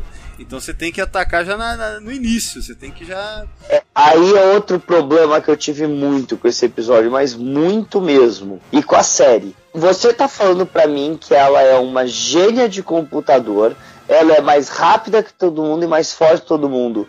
Por que diabo essa moça não estava em todas as missões avançadas? Oh, vamos invadir a nave Klingon. Vai quem? A Michael e o Tyler. Você tá de zoeira? Aquela moça soca 20 Klingon, leva ela. Não, mas, o Fernando, você não entendeu. Você não entendeu ainda a lógica de Discovery, Fernando. Você não entendeu, esse episódio explica e vai mostrar que não é um furo, mas é assim. Porque se, é. se a Michael e o Tyler perderem, eles deixam o melhor para sobreviver depois, que é a Frisa. ah, perfeito, a Frisa. Mas, gente, é sério, que, quem que foi resgatar o pessoal no asteroide? Ah, foi a Não, o pai, que o cara que morreu, e a Michael. Mas tem um robô perfeito e forte. Por que, é. que essa não foi resgatar? Ah, é, é, a explicação, é a explicação que eu dei aí, ó, do lance da Enterprise. Por que, que não lutou na guerra? Ah, porque o melhor fica lá para sobreviver se der merda, entendeu? Não faz sentido. Resumindo, não faz sentido porra nenhuma. Por quê? Porque nem eles sabiam o que, que ela era. Se ela tinha força superior, se ela, o que, que ela era. Ela era somente, não sei quem comentou isso, acho que foi o Paulo. Ela era somente alguém que botaram um negócio na cara de visual para ficar de fundo. Porque era cool. É, entendeu? pra parecer cool, exatamente. É, é isso aí. aí, aí, né, com o tempo. Ne, com o tempo não. Nesse episódio é mostrado que ela tem todos esses avanços, que ela tem os augments de de coisa cibernética. E aí, como é que vai encaixar com o que veio antes? Não, não encaixa com nada, cara. É Discovery, cara. É assim. É... Você assiste um episódio, tem que apagar e assistir o próximo como se não tivesse visto o anterior, para fazer algum sentido. Mas olha, eu gostei da interpretação da atriz que faz Yaira, da interpretação dela. Eu gostei. Eu não gostei muito quando ela começa a ficar chorosa ao final, né? É, quando ela a Tilly acorda com o poder do amor dela, né? E ela começa a ficar Aí, meio. A Tilly, a frase que a Tilly fala pra ela pra acordar a moça, eu odiei. Que a, fra a, a frase dela pra, pro tradução ao pé da letra em português foi: Você guardou todas as lembranças comigo. Isso quer dizer que você me adora. Qual que é teu problema, velho? É assim que você fala com alguém? You adore me. Ah, vai, eu, tipo, porque adora. Em inglês não é adora, é venera. Entende? É, é foda isso, cara. É, é verdade, porque é quando você usa adore, é tipo uma adoração, tipo worship, assim, né? Um negócio meio. É, é um pouco demais, né? E é, é, foi forçado demais. É que nem eu falar que é, se eu falasse isso da minha namorada, eu tava querendo falar que ela beija o chão que eu piso. Seria se botar numa posição totalmente superior à outra. É prepotente falar uma coisa dessa. É, bem a ver com a Michael, né? Não, mas foi a tiro. não, não, é, é, bem a ver com, com que alguém falou sobre o DNA Michael, e acho que infectou todo eu mundo. Falei, é, eu falei. Todo mundo tá infectado Nossa. com o DNA da Michael. É. Mas, a, mas, a, mas a Tilly é a Michael Jr., né, cara? É a dupla, né, cara? Nossa, é, Então, mas dessa cena aí, puta, muita coisa me incomoda, então, cara. A partir essa da, cena... Então, essa, essa sequência toda, toda essa sequência, é onde você vê, assim, para mim é onde o episódio ele se torna simplesmente um episódio terrível. Não apenas ruim, mas assim, terrível, cara. Algo sem salvação. É, é, um erro atrás do outro em vários níveis, é tudo uma. E, e, e aonde que isso acontece? No QG da sessão 31. Cara, a, a, o amontoado de coisas nada a ver que tem nesse final é, é, o que me, me pegou. Eu pensei, caramba, olha, olha a situação em que Star Trek se encontra, sabe? Eu, eu, eu, eu, terminou, eu tava. Eu já tava não levando nada a sério faz tempo, mas eu tava ainda meio chocado, assim. Falei, cacete, tem como piorar isso aqui, cara, nesse ponto? É, e, e, assim, tem umas coisas que você fica se perguntando, né? Que é aquela história que vocês sempre falam. É, é quem fala é o Thiago dos porquês do episódio. Aí você fica pensando, bom, a, a inteligência artificial do lugar lá, o controle tava fazendo simulação de, de, de holograma e tal, para para fingir que era uma coisa ou outra. Tava direcionando a, as, as minas ali em volta. E a porra do controle não faz nada com elas três lá quebrando pau. tipo, o controle não fecha uma porta, não, não tem o phase, não tem nada, cara. É uma merda, é uma inteligência artificial, tipo. É o que eu falei, cara. É tipo um computador de bosta. tipo assim, o controle, ele foi, ele foi é, esperto o suficiente para atrair a nave Discovery, porque a Discovery tava com os dados do, do da esfera vermelha lá. Então ela, foi esperto, foi esperto o suficiente para isso, mas quando chegou lá, virou idiota. Porque essa era a hora é, crucial para pegar essa informação e acabar com, puta, dois humanoides, a Michael e a, e a Nan. O que, que, que, isso representaria é. de problema? Mata ali, sufoca, acaba, sei lá, cara. Elas estão é, sem capacete. Prende, né? Meu, elas estão sem né? capacete né? mesmo, certo? Que aliás não faz sentido nenhum. Por que, que tá sem é, capacete na hora Foi uma péssima ideia. Não, aquilo foi uma péssima ideia, porque a Michael fala pra Nan religar a, a, o controle é, de atmosférico. Por que, gente? É. Não, então. Não, porque é... tinha que arrancar o negócio da cara da Nan. Ah, é que, nem filme, é, é, que nem os filmes de super-herói, né, cara? Que tem que tirar a máscara de algum jeito para mostrar a cara da porra do ator. Então aqui é Não, mas é- merda. É, é, porque senão a Frisa não ia conseguir arrancar o negócio da Nan e fazer todo aquele exame. É, então, cara, mas a Frisa podia quebrar a máscara de todo mundo ali, brother. O, não, o e, a, e a Frisa é, a Frisa também foi idiota, porque ela arrancou um lado só. Se ela arranca os dois, a mulher morre, né? É. Cara, é, é, tudo tão mal planejado, né, cara? É muito feio. E daí, cara, é... o, o que eu fico vendo é isso também. A, a cena mais criticada, a hora que a Frisa tá presa e a Michael, em vez de salvar a Nan que tá morrendo no chão, fica de choradeira. É. é não, e o pior, e o pior é que pior, quando a Nan se recupera sem nada. Não, então, e o pior é que a Frisa, quando ela fala fala: Michael, você vai ter que me jogar pelo airlock. Aí a Michael, o quê? Tipo, chocada. Caralho, como que você tá chocada com isso? A, a, outra ela tá morrendo, sufocada. Essa daqui tá dominada com um negócio que ela não pode. Cara, é, é, ela tem que ser eliminada aqui, porque o pai que já avisou o que tá acontecendo. E ela tá fazendo draminha, cara. Que que é isso? É, então, o, o, o, problema dessa cena aí é, primeiro, como foi escrita, como foi dirigida. Aí é, não é nem a gente brigar com os personagens, sabe? Porque, primeiro, a sequência de quando a, quando a, a Nan quase morre, some. Cê, até nas cenas, se você reparar, cara, ela não aparece nem no fundo, nem no chão, nem do lado, ela só aparece no fim lá. É tipo como se a atriz tivesse faltado no dia de filmar. Ah, vamos fazer sem ela mesmo. Aí no fim a gente põe que ela levantou. Foi, foi um negócio assim tão mal feito, cara, primeiro, é, e você não compra o drama, porque aí você fala, bom, caralho, tá bom, prendeu a Frisa lá no negócio. Aí ela vai ser ejetada ou ela vai ter que ejetar a Frisa e tem esse drama.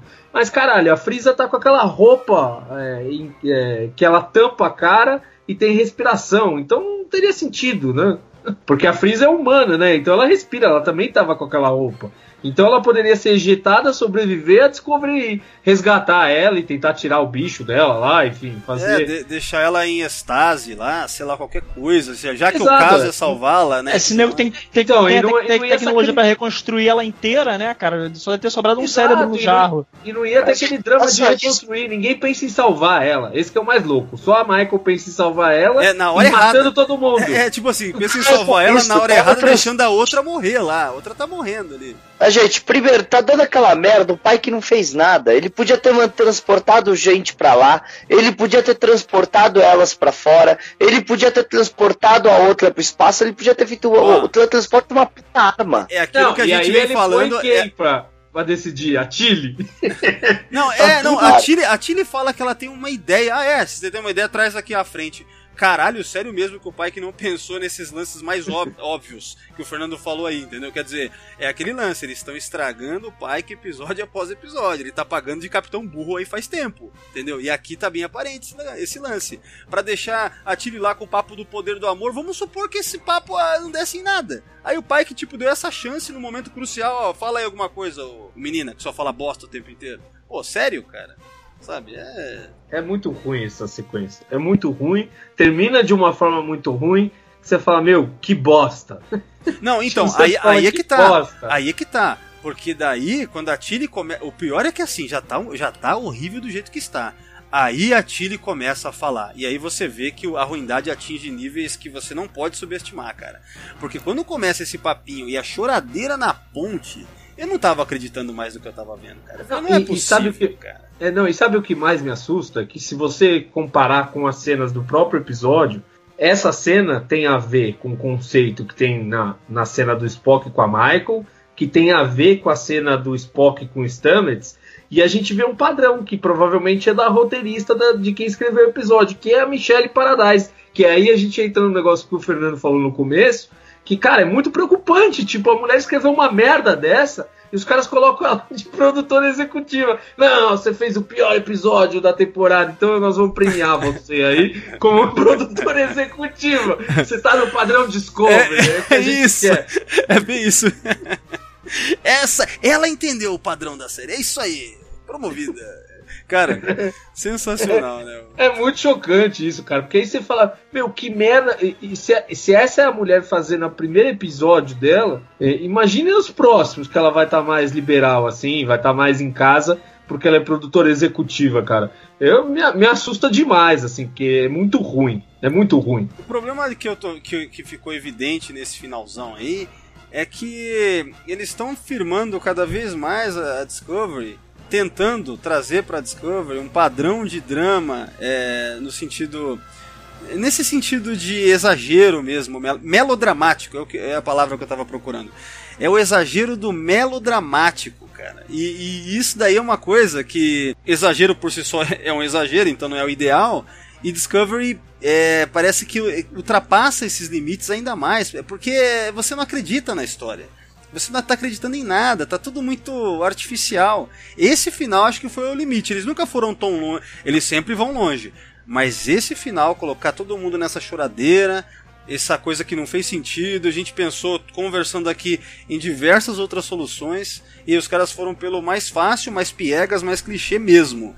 E mataram a personagem por nada, no final das contas ela morre por nada, sabe? É... E, e, tem uma coisa muito grave aí. É como oficial da Frota Estelar, a Michael jamais poderia agir com aquela, com aquela emoção e aquela instabilidade na hora de decidir uma coisa muito importante. A primeira coisa que deveria acontecer com ela é ser afastada em seguida. Não, porque ela quase isso. colocou tudo em risco Sim. porque ela ficou lá desobedecendo o Pike, entendeu? É, ela fala, o, o, que... o, problema é que essa nave não tem conselheiro, não tem médico, não tem porra nenhuma, cara.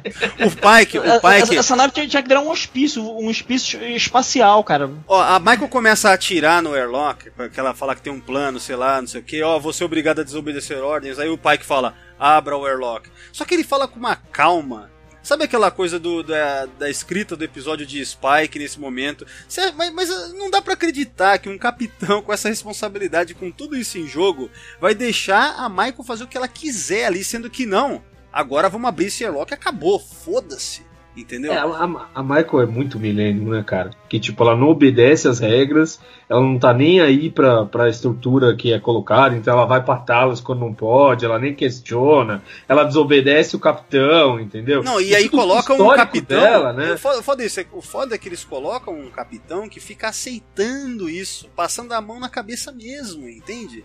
E, esse, e isso é o tipo de coisa que torna tudo inverossímil tudo. É, e depois, depois reclamam que a gente fala que o pai que é bunda mole. É bunda mole mesmo, esse pai que é bunda mole. Escreve pra ele ser bunda mole. A gente adora o ator, acha a atuação dele fantástica, mas o texto às vezes deixa ele bunda mole pra caralho, ué. Na verdade, todo episódio, cara, praticamente que a gente comentou, pelo que eu lembro, cara, praticamente todo episódio tem o seu momento pai que bunda mole do dia, entendeu?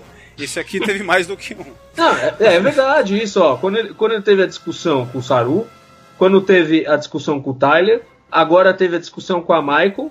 É, é, enfim, é, tiveram vários pontos em que o pai que é meio humilhado assim. É, né? a, a, a Cornwell no começo desse episódio, entende? Então, se for caçar, em cada um dos episódios que ele apareceu, eu não vou lembrar agora de cabeça, mas, cara, quantos. Todo podcast a gente comenta isso. Olha, ó o pai que bunda mole aí e tal. Caramba! Que bunda mole. Então, pô. assim, por isso que é, é conflitante a coisa. Ah, ele é um personagem, o ator é legal, o personagem, de certa forma, lembra o que é um personagem da, da Frota Estelar. Sim, ele até fica apontando o dedo e falando que tá certo e que tá errado. Só que o que, que adianta isso acontecer quando você fala, foda-se, continua tratando ele como um personagem que é, não toma melhores decisões e, e deixa fazerem o que querem, entende? Então, é, eu fico assim, caramba, valeu a pena ter trazido esse Pike no final das contas? Parece que só tá estragando o Pike, entende? Sabe qual é a minha sensação? De que os outros personagens são meio millennials e o Pike é o Pike dos anos 60. E os millennials vão lá na cara dele falar, ó, essa é a nossa série. você fica aí, você vai se fuder, que é nossa série, entendeu? A gente que manda aqui. É o pai que, ah, tá bom então. É, é mais aí, ou menos isso, né? É, é, mais ou menos isso, só que ao mesmo tempo não é porque o pai dos anos 60 jamais deixaria, entende? Jamais então, é, sim, permitiria, sim. entendeu? Permitiria sim, mas, mas eles pegam Mas eles pegam a imagem antiga do Pike justamente para chutar, entendeu? É aquilo que eu falei, para tentar fazer crescer os personagens novos, eles têm que chutar os velhos. Então é a Michael chutando o Spock, é a Michael dando chilique com a família, é tipo, são coisas ali que você fala, meu, eles estão querendo justamente de, de, dessa maneira, do grito, né, fazer ganhar a respeitabilidade das pessoas. Eu, eu, eu felizmente não conquisto a respeitabilidade de ninguém gritando, nem querendo me impor, nem impondo a minha opinião. Ah, é, eu, eu, gosto de ouvir todo mundo, que todo mundo tem direito a emitir opinião. Eu acho que tem bem a ver com isso, tá? É, eu também eu vejo isso também claramente. É meio que no futuro a gente vai olhar para Discovery como todo produto, né? Todo, todo, toda obra, ela é um produto da sua época. E Discovery nesse caso, ela vai ser olhada, assim como a gente pode olhar para nova geração e ver aspectos dos anos 80 e começo dos 90. Discovery vai ser bem isso, essa coisa tipo, ah, a geração lá que tratavam, ou melhor, as franquias estavam passando por um processo, porque não é só Discovery que está passando por isso, dessa tentativa de desconstrução, só que é tudo forçado e, e artificial e tal. A gente é. vai reparar isso, cara. O problema é que não vai ficar nada de bom, né, cara? Porque a gente é. consegue, a gente consegue dar, dar, dar, desconto em várias coisas em TNG e, e mesmo uma série clássica, mas extrair coisa boa pra caralho, cara. Discovery, Discovery vai, vai passar pra história sem, sem, ter, sem ter algo de bom pra, pra, pra, não, pra passar pra frente. Isso é feito de uma forma tão porca, né? Na primeira temporada teve o um negócio lá do Empire First, que era uma referência ao America First do Trump, e nessa tem a coisa dos extremistas lógicos, que já vem também de antes, mas que tem a ver com a questão do, da polarização, né? Que, que tem no mundo hoje. Mas, cara, isso ficou de uma forma tão porca, assim, tão. É, não, sim, uh, os, os sulibãs em Enterprise era uma referência descarada aos talibãs. É, exato. Do, do, do, é, eu acho que essa é a referência, mas é, tá feito de uma forma muito ruim, assim. É, não, sim, sim. O problema é esse, é, é, não tem sutileza nenhuma e não é feito com uma certa, um certo conhecimento de causa. Não é que nem, por exemplo, você pega DS9, você, muito, você vê muito reflexo da, daquilo que se tinha nos anos 90 de Israel e Palestina, você vê muito reflexo ali, sabe? Não é à toa que, que, que, começa a ter muito de diplomacia em Star Trek, essas espécies e tal, é, naquele período dos anos 90. Agora, Discovery, quando tenta trazer esse reflexo, é tudo de maneira artificial e boba, né? É, é como uhum. se fosse gente que. Ou seja, não é escritor bom de verdade, né, cara? É vamos fazer tudo meio que na sua cara é, referências óbvias e. É, então, mas você não acha que é, existe uma, uma espécie de uma parcialidade que dentro dessa discussão aí de extremos e tudo mais, não existe uma espécie de parcialidade? Não está servindo a uma certa política? Ah, não. Assim? Totalmente, totalmente. A gente vê principalmente o tratamento que a maioria. Do... Cara, você fala de personagens, homens é, não alienígenas em Discovery. A maioria deles é tratado como lixo desde o começo. Sim, sim. Entendeu?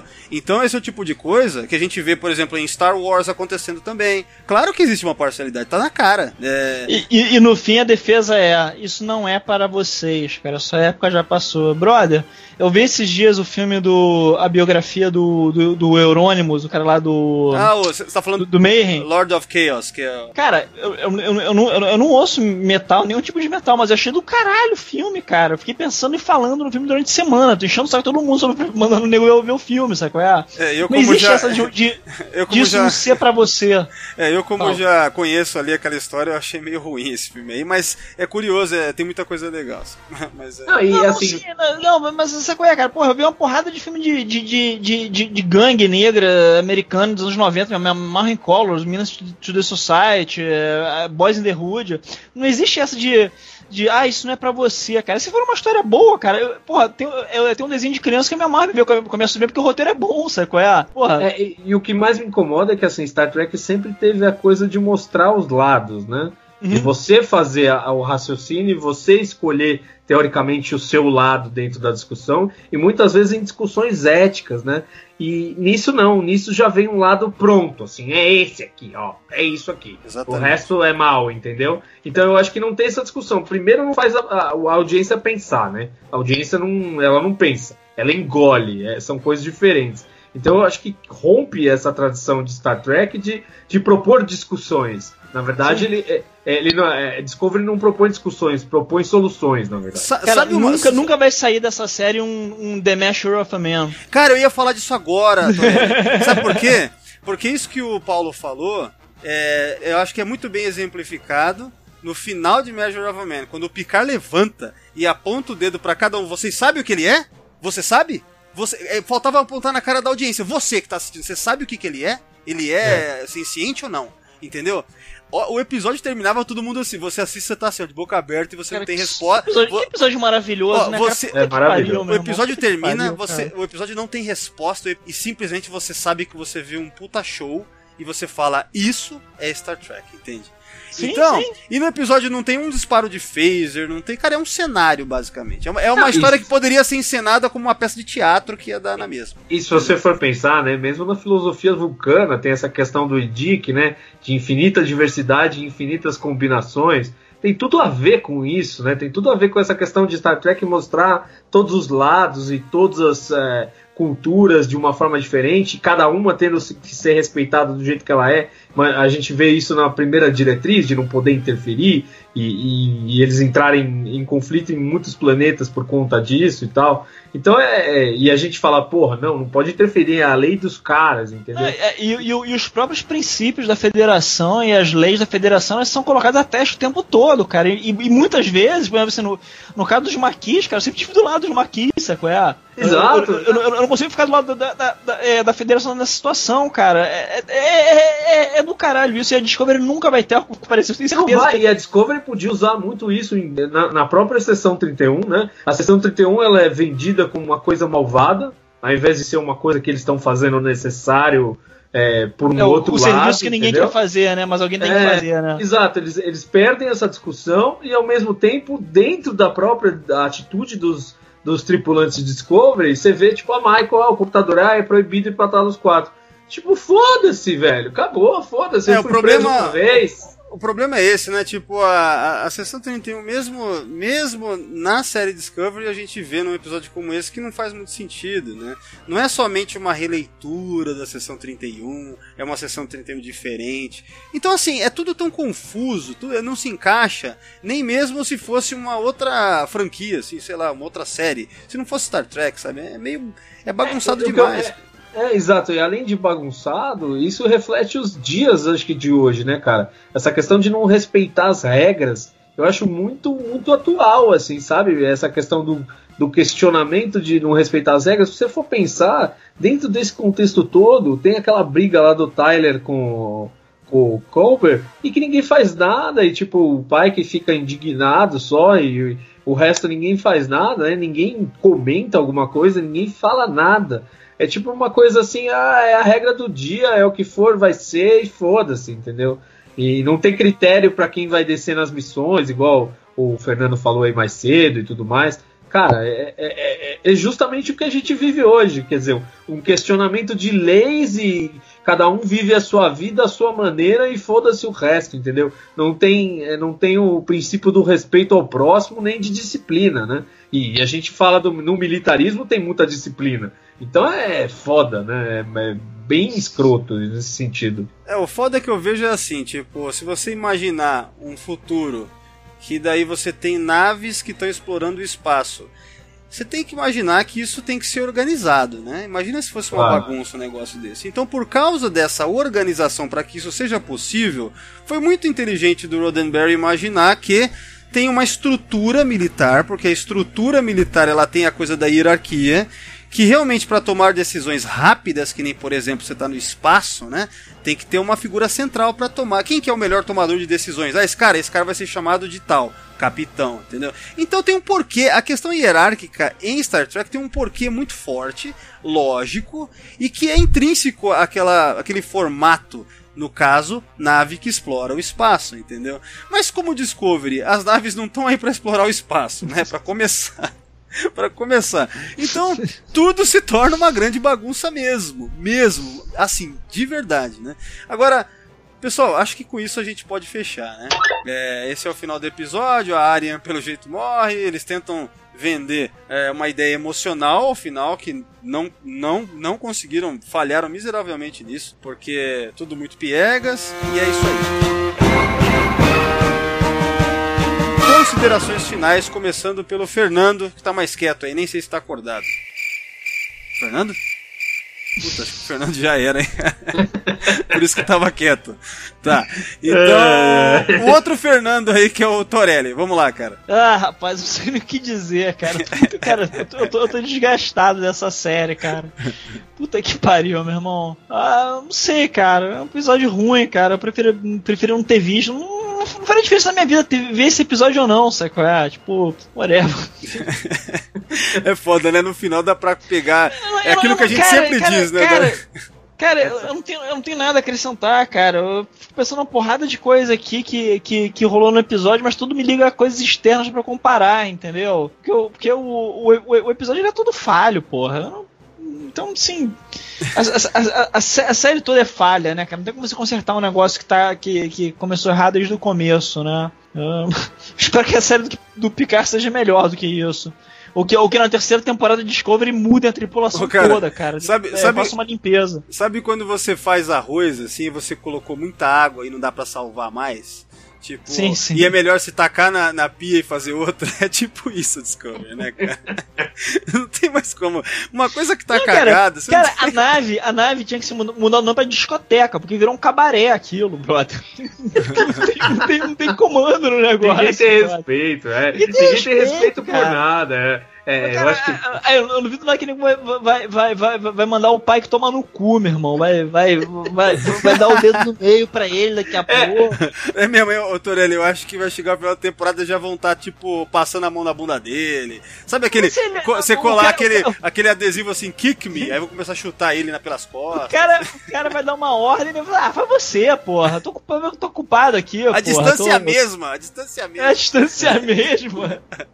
É foda, né, cara? Tá, então é isso aí. Paulo, vamos lá. Considerações Bom, finais. É, eu acho que essa discussão final que a gente encerrou aí, eu acho que resume bastante o sentimento, assim, que eu acho que Discovery. O problema não é só o roteiro ou os episódios, ou. Acho que o conceito, né? O conceito aplicado dentro é um tremendo desrespeito ao que veio antes, né? Não, não respeita a franquia, nem o que foi construído ao longo da história e além do que tenta traçar um paralelo com uma visão deturpada dos dias de hoje ou uma visão politizada dos dias de hoje, que é uma coisa assim que Star Trek fazia, mas de uma forma sutil e mostrando os lados e tendo mensagens pontuais e não fazendo essa pieguice que vocês mesmo falaram, hein? Então, cara, o episódio é bem ruim, mas ele é bem ruim. Ele é um dos piores episódios, acho que, de Star Trek, cara. É que a gente tá olhando aí na sequência e a gente não, não vê ele de uma forma isolada. Mas acho que de uma forma isolada, toda vez que a gente for dar play ali, vão ser 50 e poucos minutos sofríveis. Não, toda vez. para mim, é, todos os episódios de Discovery que eu vejo, eu considero que é, eu nunca mais vou ver na minha vida, cara. Sabe? É, tipo, é, esses que eu gostei, eu até posso ver de novo, entendeu? Mas a série em si, cara, é Bom, cara, então, eu, eu, só, eu, eu, só revejo quando a gente tá discutindo o episódio, eu boto ele no mudo aqui, eu, eu, vou, eu vou colocando nas cenas que vocês estão falando. Foda, não. não, eu reassisto, assim, assisto pelo menos umas duas, três vezes cada episódio. Tá louco. Não, não, eu é, também. Não, é, eu, eu assisto, tipo, a primeira vez para assistir mesmo. Aí depois só a, só a, a trabalho, né? Então, pro podcast. É, né? Aí depois que passa o podcast, cara, nunca mais, foda-se. Então, entre uma temporada e outra eu achei meio louco porque eu não assisti nenhuma vez. E aí assisti quando tava para estrear a segunda, eu falei, bom, vou ver essa porra aí de novo, pra eu entrar na história de volta, né? É, pra lembrar tudo. Cara, Mas eu, só assim. Eu, eu, eu, eu, prefiro assistir o pior episódio de uma, sei lá, da Voyager, assim. Tipo, prefiro ver aquele Warlord. Lembra de Warlord com a, com a Casca? Nossa. Prefiro ver de novo é- Warlord Pô. do que essa porra. É, não, você pensa nos personagens de Discovery e você começa a gostar da Cass, cara. Que é uma coisa cara, muito louca, né? Cara, eu fiz uma. Na primeira temporada de Discovery, fiquei tão chocado com aquela porcaria que eu, eu fiz uma maratona de Sesca. Eu fiz a maratona Sesca. Nossa. Entendeu? Porque eu queria. porque eu pensei, meu, o arco da Sesca é muito melhor do que o do Tyler. Eu, eu lembro que eu comentava isso. Deixa eu ver se eu tô certo. Eu, eu fiz o arco da Sesca, sim. É bem melhor do que o do Tyler.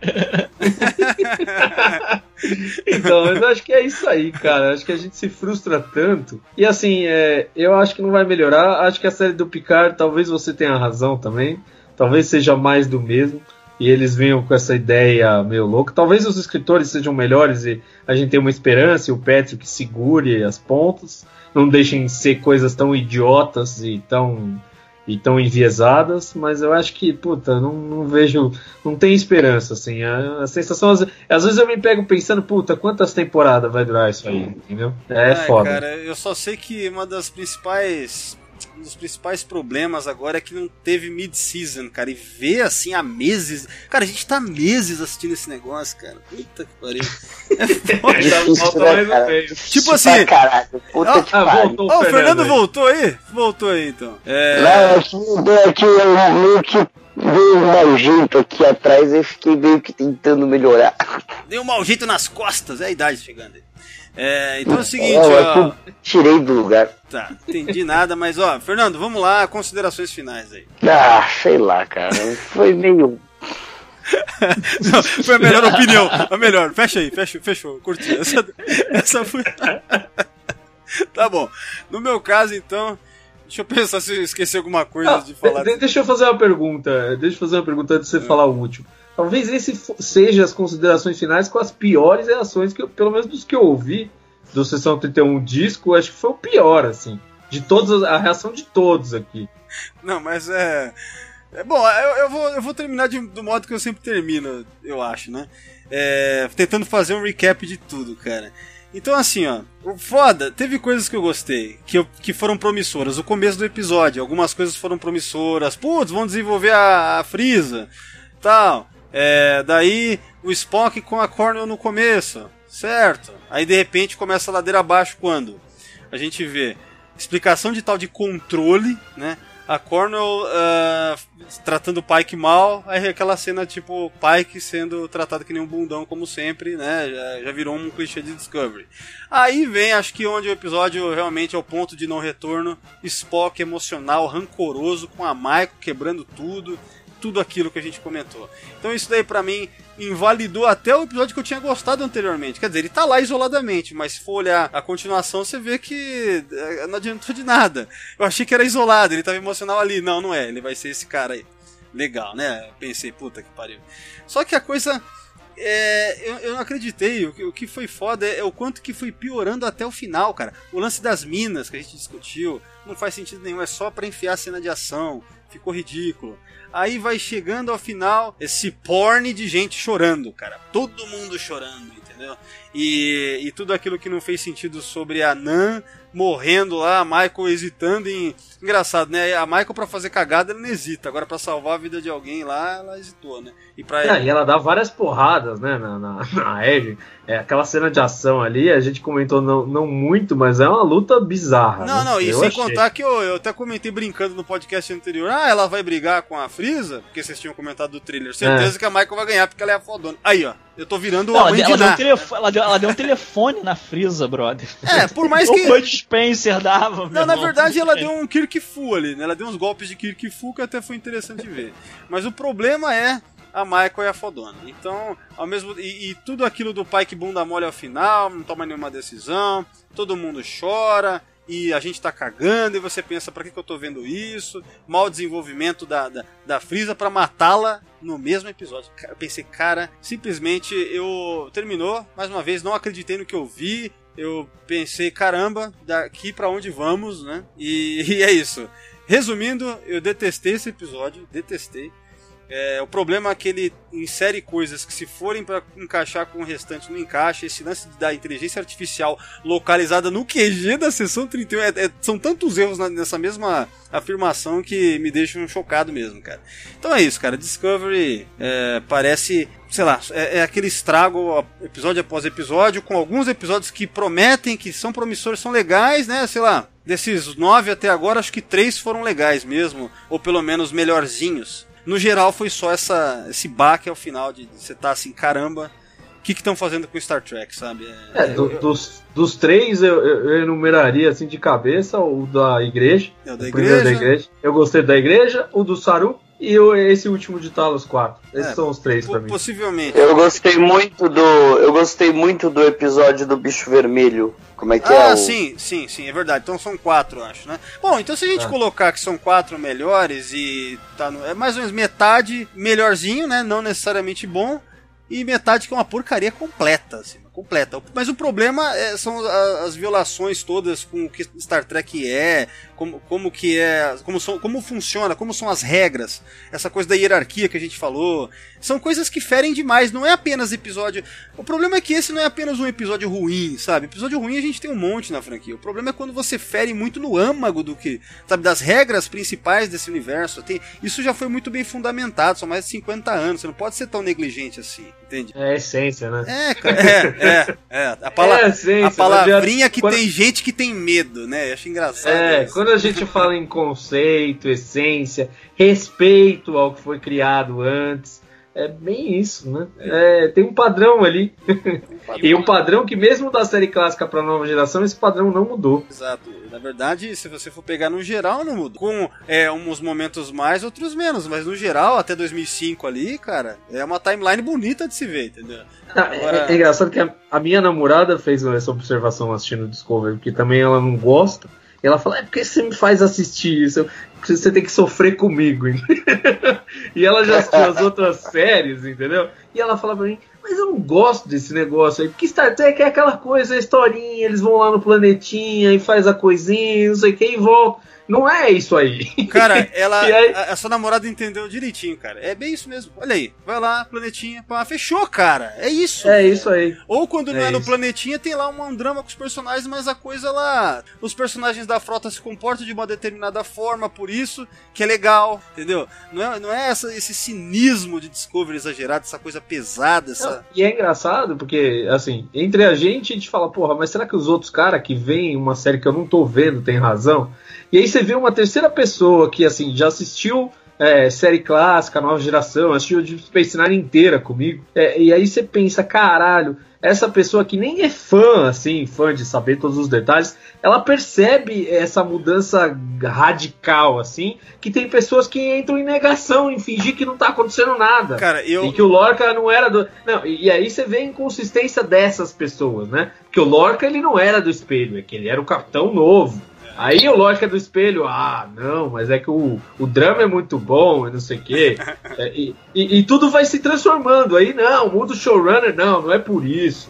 É porque são decisões artísticas. ou porque eles decidiram sair pra fazer outra coisa. Ah, faz favor, né? Esse povo aí, ó, ó, quem fala aqui, né, fica dando recadinho aí nas entrelinhas, queria avisar que o debate está aberto. Quer debater? Vamos debater de verdade? Vamos debater frente a frente, de verdade, uma posição contra a outra. E não ficar lambendo o saco aí do, da, da série, com todo mundo levantando a bola um pro outro. Isso aí não tem graça. Tá bom. É isso, é isso aí. Deixei o meu recado aí. É.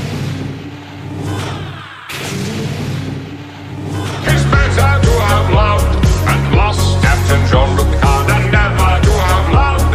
And all the Federation starship, come cheer up, lads, come cheer up, lads. Tis better to have loved and lost Captain Jean-Luc Picard. Então é o seguinte, galera, acabando o podcast então, e vamos partir para despedida. Vamos lá, começar com o Torelli. Cara, valeu, um abração e até a próxima. Valeu, valeu, valeu. Mais uma vez obrigado. Me sigam lá no Twitter, Fernando Torelli.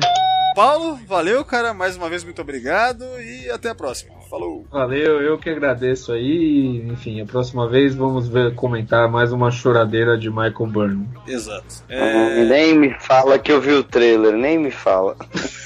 cara, vocês ainda fazem isso. Eu nunca assisto, cara. Eu nunca assisto. É, The Red Angel, o próximo. É, isso. Bom, e Fernando, cara, mais uma vez valeu, abração, até mais. Ei galera, é isso aí. Valeu ter participado. Mais um desses aí. Falta cinco para acabar a segunda temporada. Ai. Mas é, dá uma olhada. A Academia da Frota tá aí chegando no ar. Quem quiser dar uma olhada o que, que é, como é que faz para brincar, para participar, dá uma olhada lá no site da Nova Frota. Que a gente tá tentando fazer uma coisa legal para vocês. Vamos lá, meus recados, acompanhem o Sessão 31 nas redes sociais, Facebook, tem a página e o grupo, vão lá, Twitter, é o arroba Secal31, Google+, e Instagram. É isso aí, pessoal, acessem o site. Bom, é isso aí, galera, obrigado a todos que estão ouvindo e... Caplá!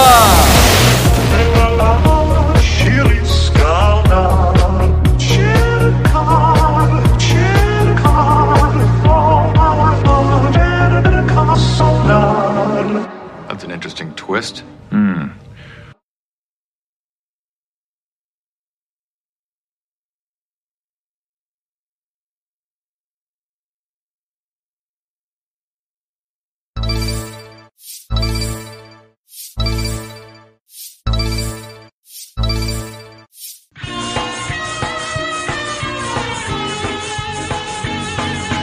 Olá, muito boa noite. Seja muito bem-vindo a mais uma edição do Tá bom ao vivo. Eu sou o Bonzão Ops Bahia e locutor, apresentador, produtor, roteirista, comentarista, organizador, editor, dono, precificador de desenhos, farmacêutico e de vez em quando cientista político. Democracia é para poucos. E hoje nós vamos discutir novamente a mais maravilhosa das maravilhosas obras-primas da história da televisão. A série que troca mais de capitão do que o time do São Paulo de técnico. A série que deixa você sem dormir de ansiedade. Star Trek Discovery.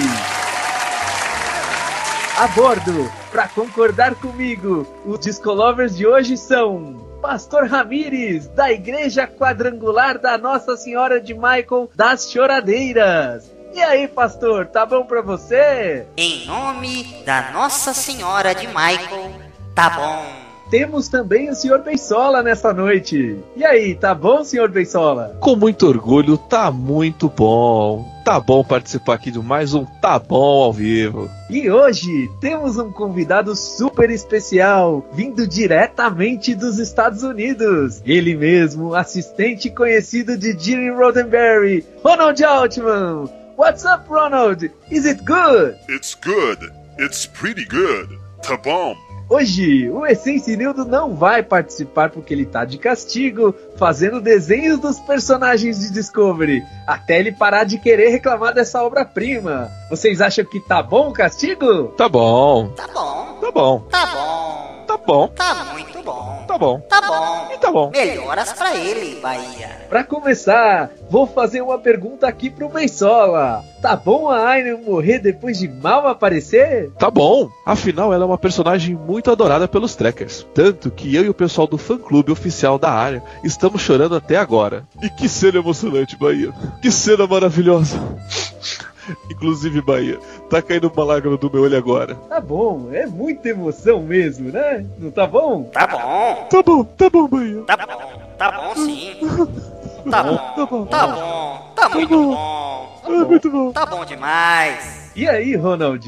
Sabemos que você sabe falar um pouco da nossa língua. Como foi a sua reação ao ver Discovery? Rolou um êxtase, um orgasmo tracker? Look, um, Bahia, well, como você mesmo disse, um, eu trabalhei durante muitos anos com Gene Roddenberry, years and years working together, uh, trabalhando junto durante muito tempo. So, uh, eu posso dizer aqui para você e para sua audiência que actually, um, na verdade, Gene Roddenberry, he would not, uh, I mean, ele não iria gostar de Discovery. I can say that. Posso, posso afirmar isso aqui porque Discovery, na verdade, não tem nada a ver com Star Trek. By the way, I would even say that Opa, opa, opa, tivemos, probleminha com o Ronald. Sabemos como é a conexão internacional, nem sempre funciona bem. E por último, queria pedir a intervenção do pastor Ramires, da Igreja Quadrangular da Nossa Senhora de Michael das Choradeiras, para oração pela nossa série. É com você, pastor!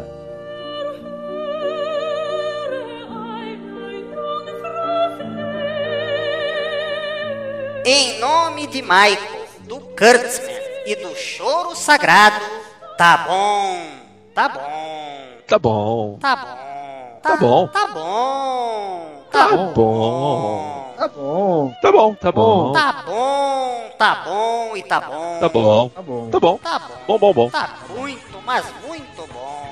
Chega de tá bom que já tá chorando aqui. Desculpa, tá chorando. Tá bom. Tá chorando. Tá bom e tá bom. Ai, tá bom. Tá Tá bom, bom. tá bom. Com isso, encerramos mais um Tá Bom ao vivo. Espero que tenham concordado conosco, porque senão, já sabe, né? Até a próxima!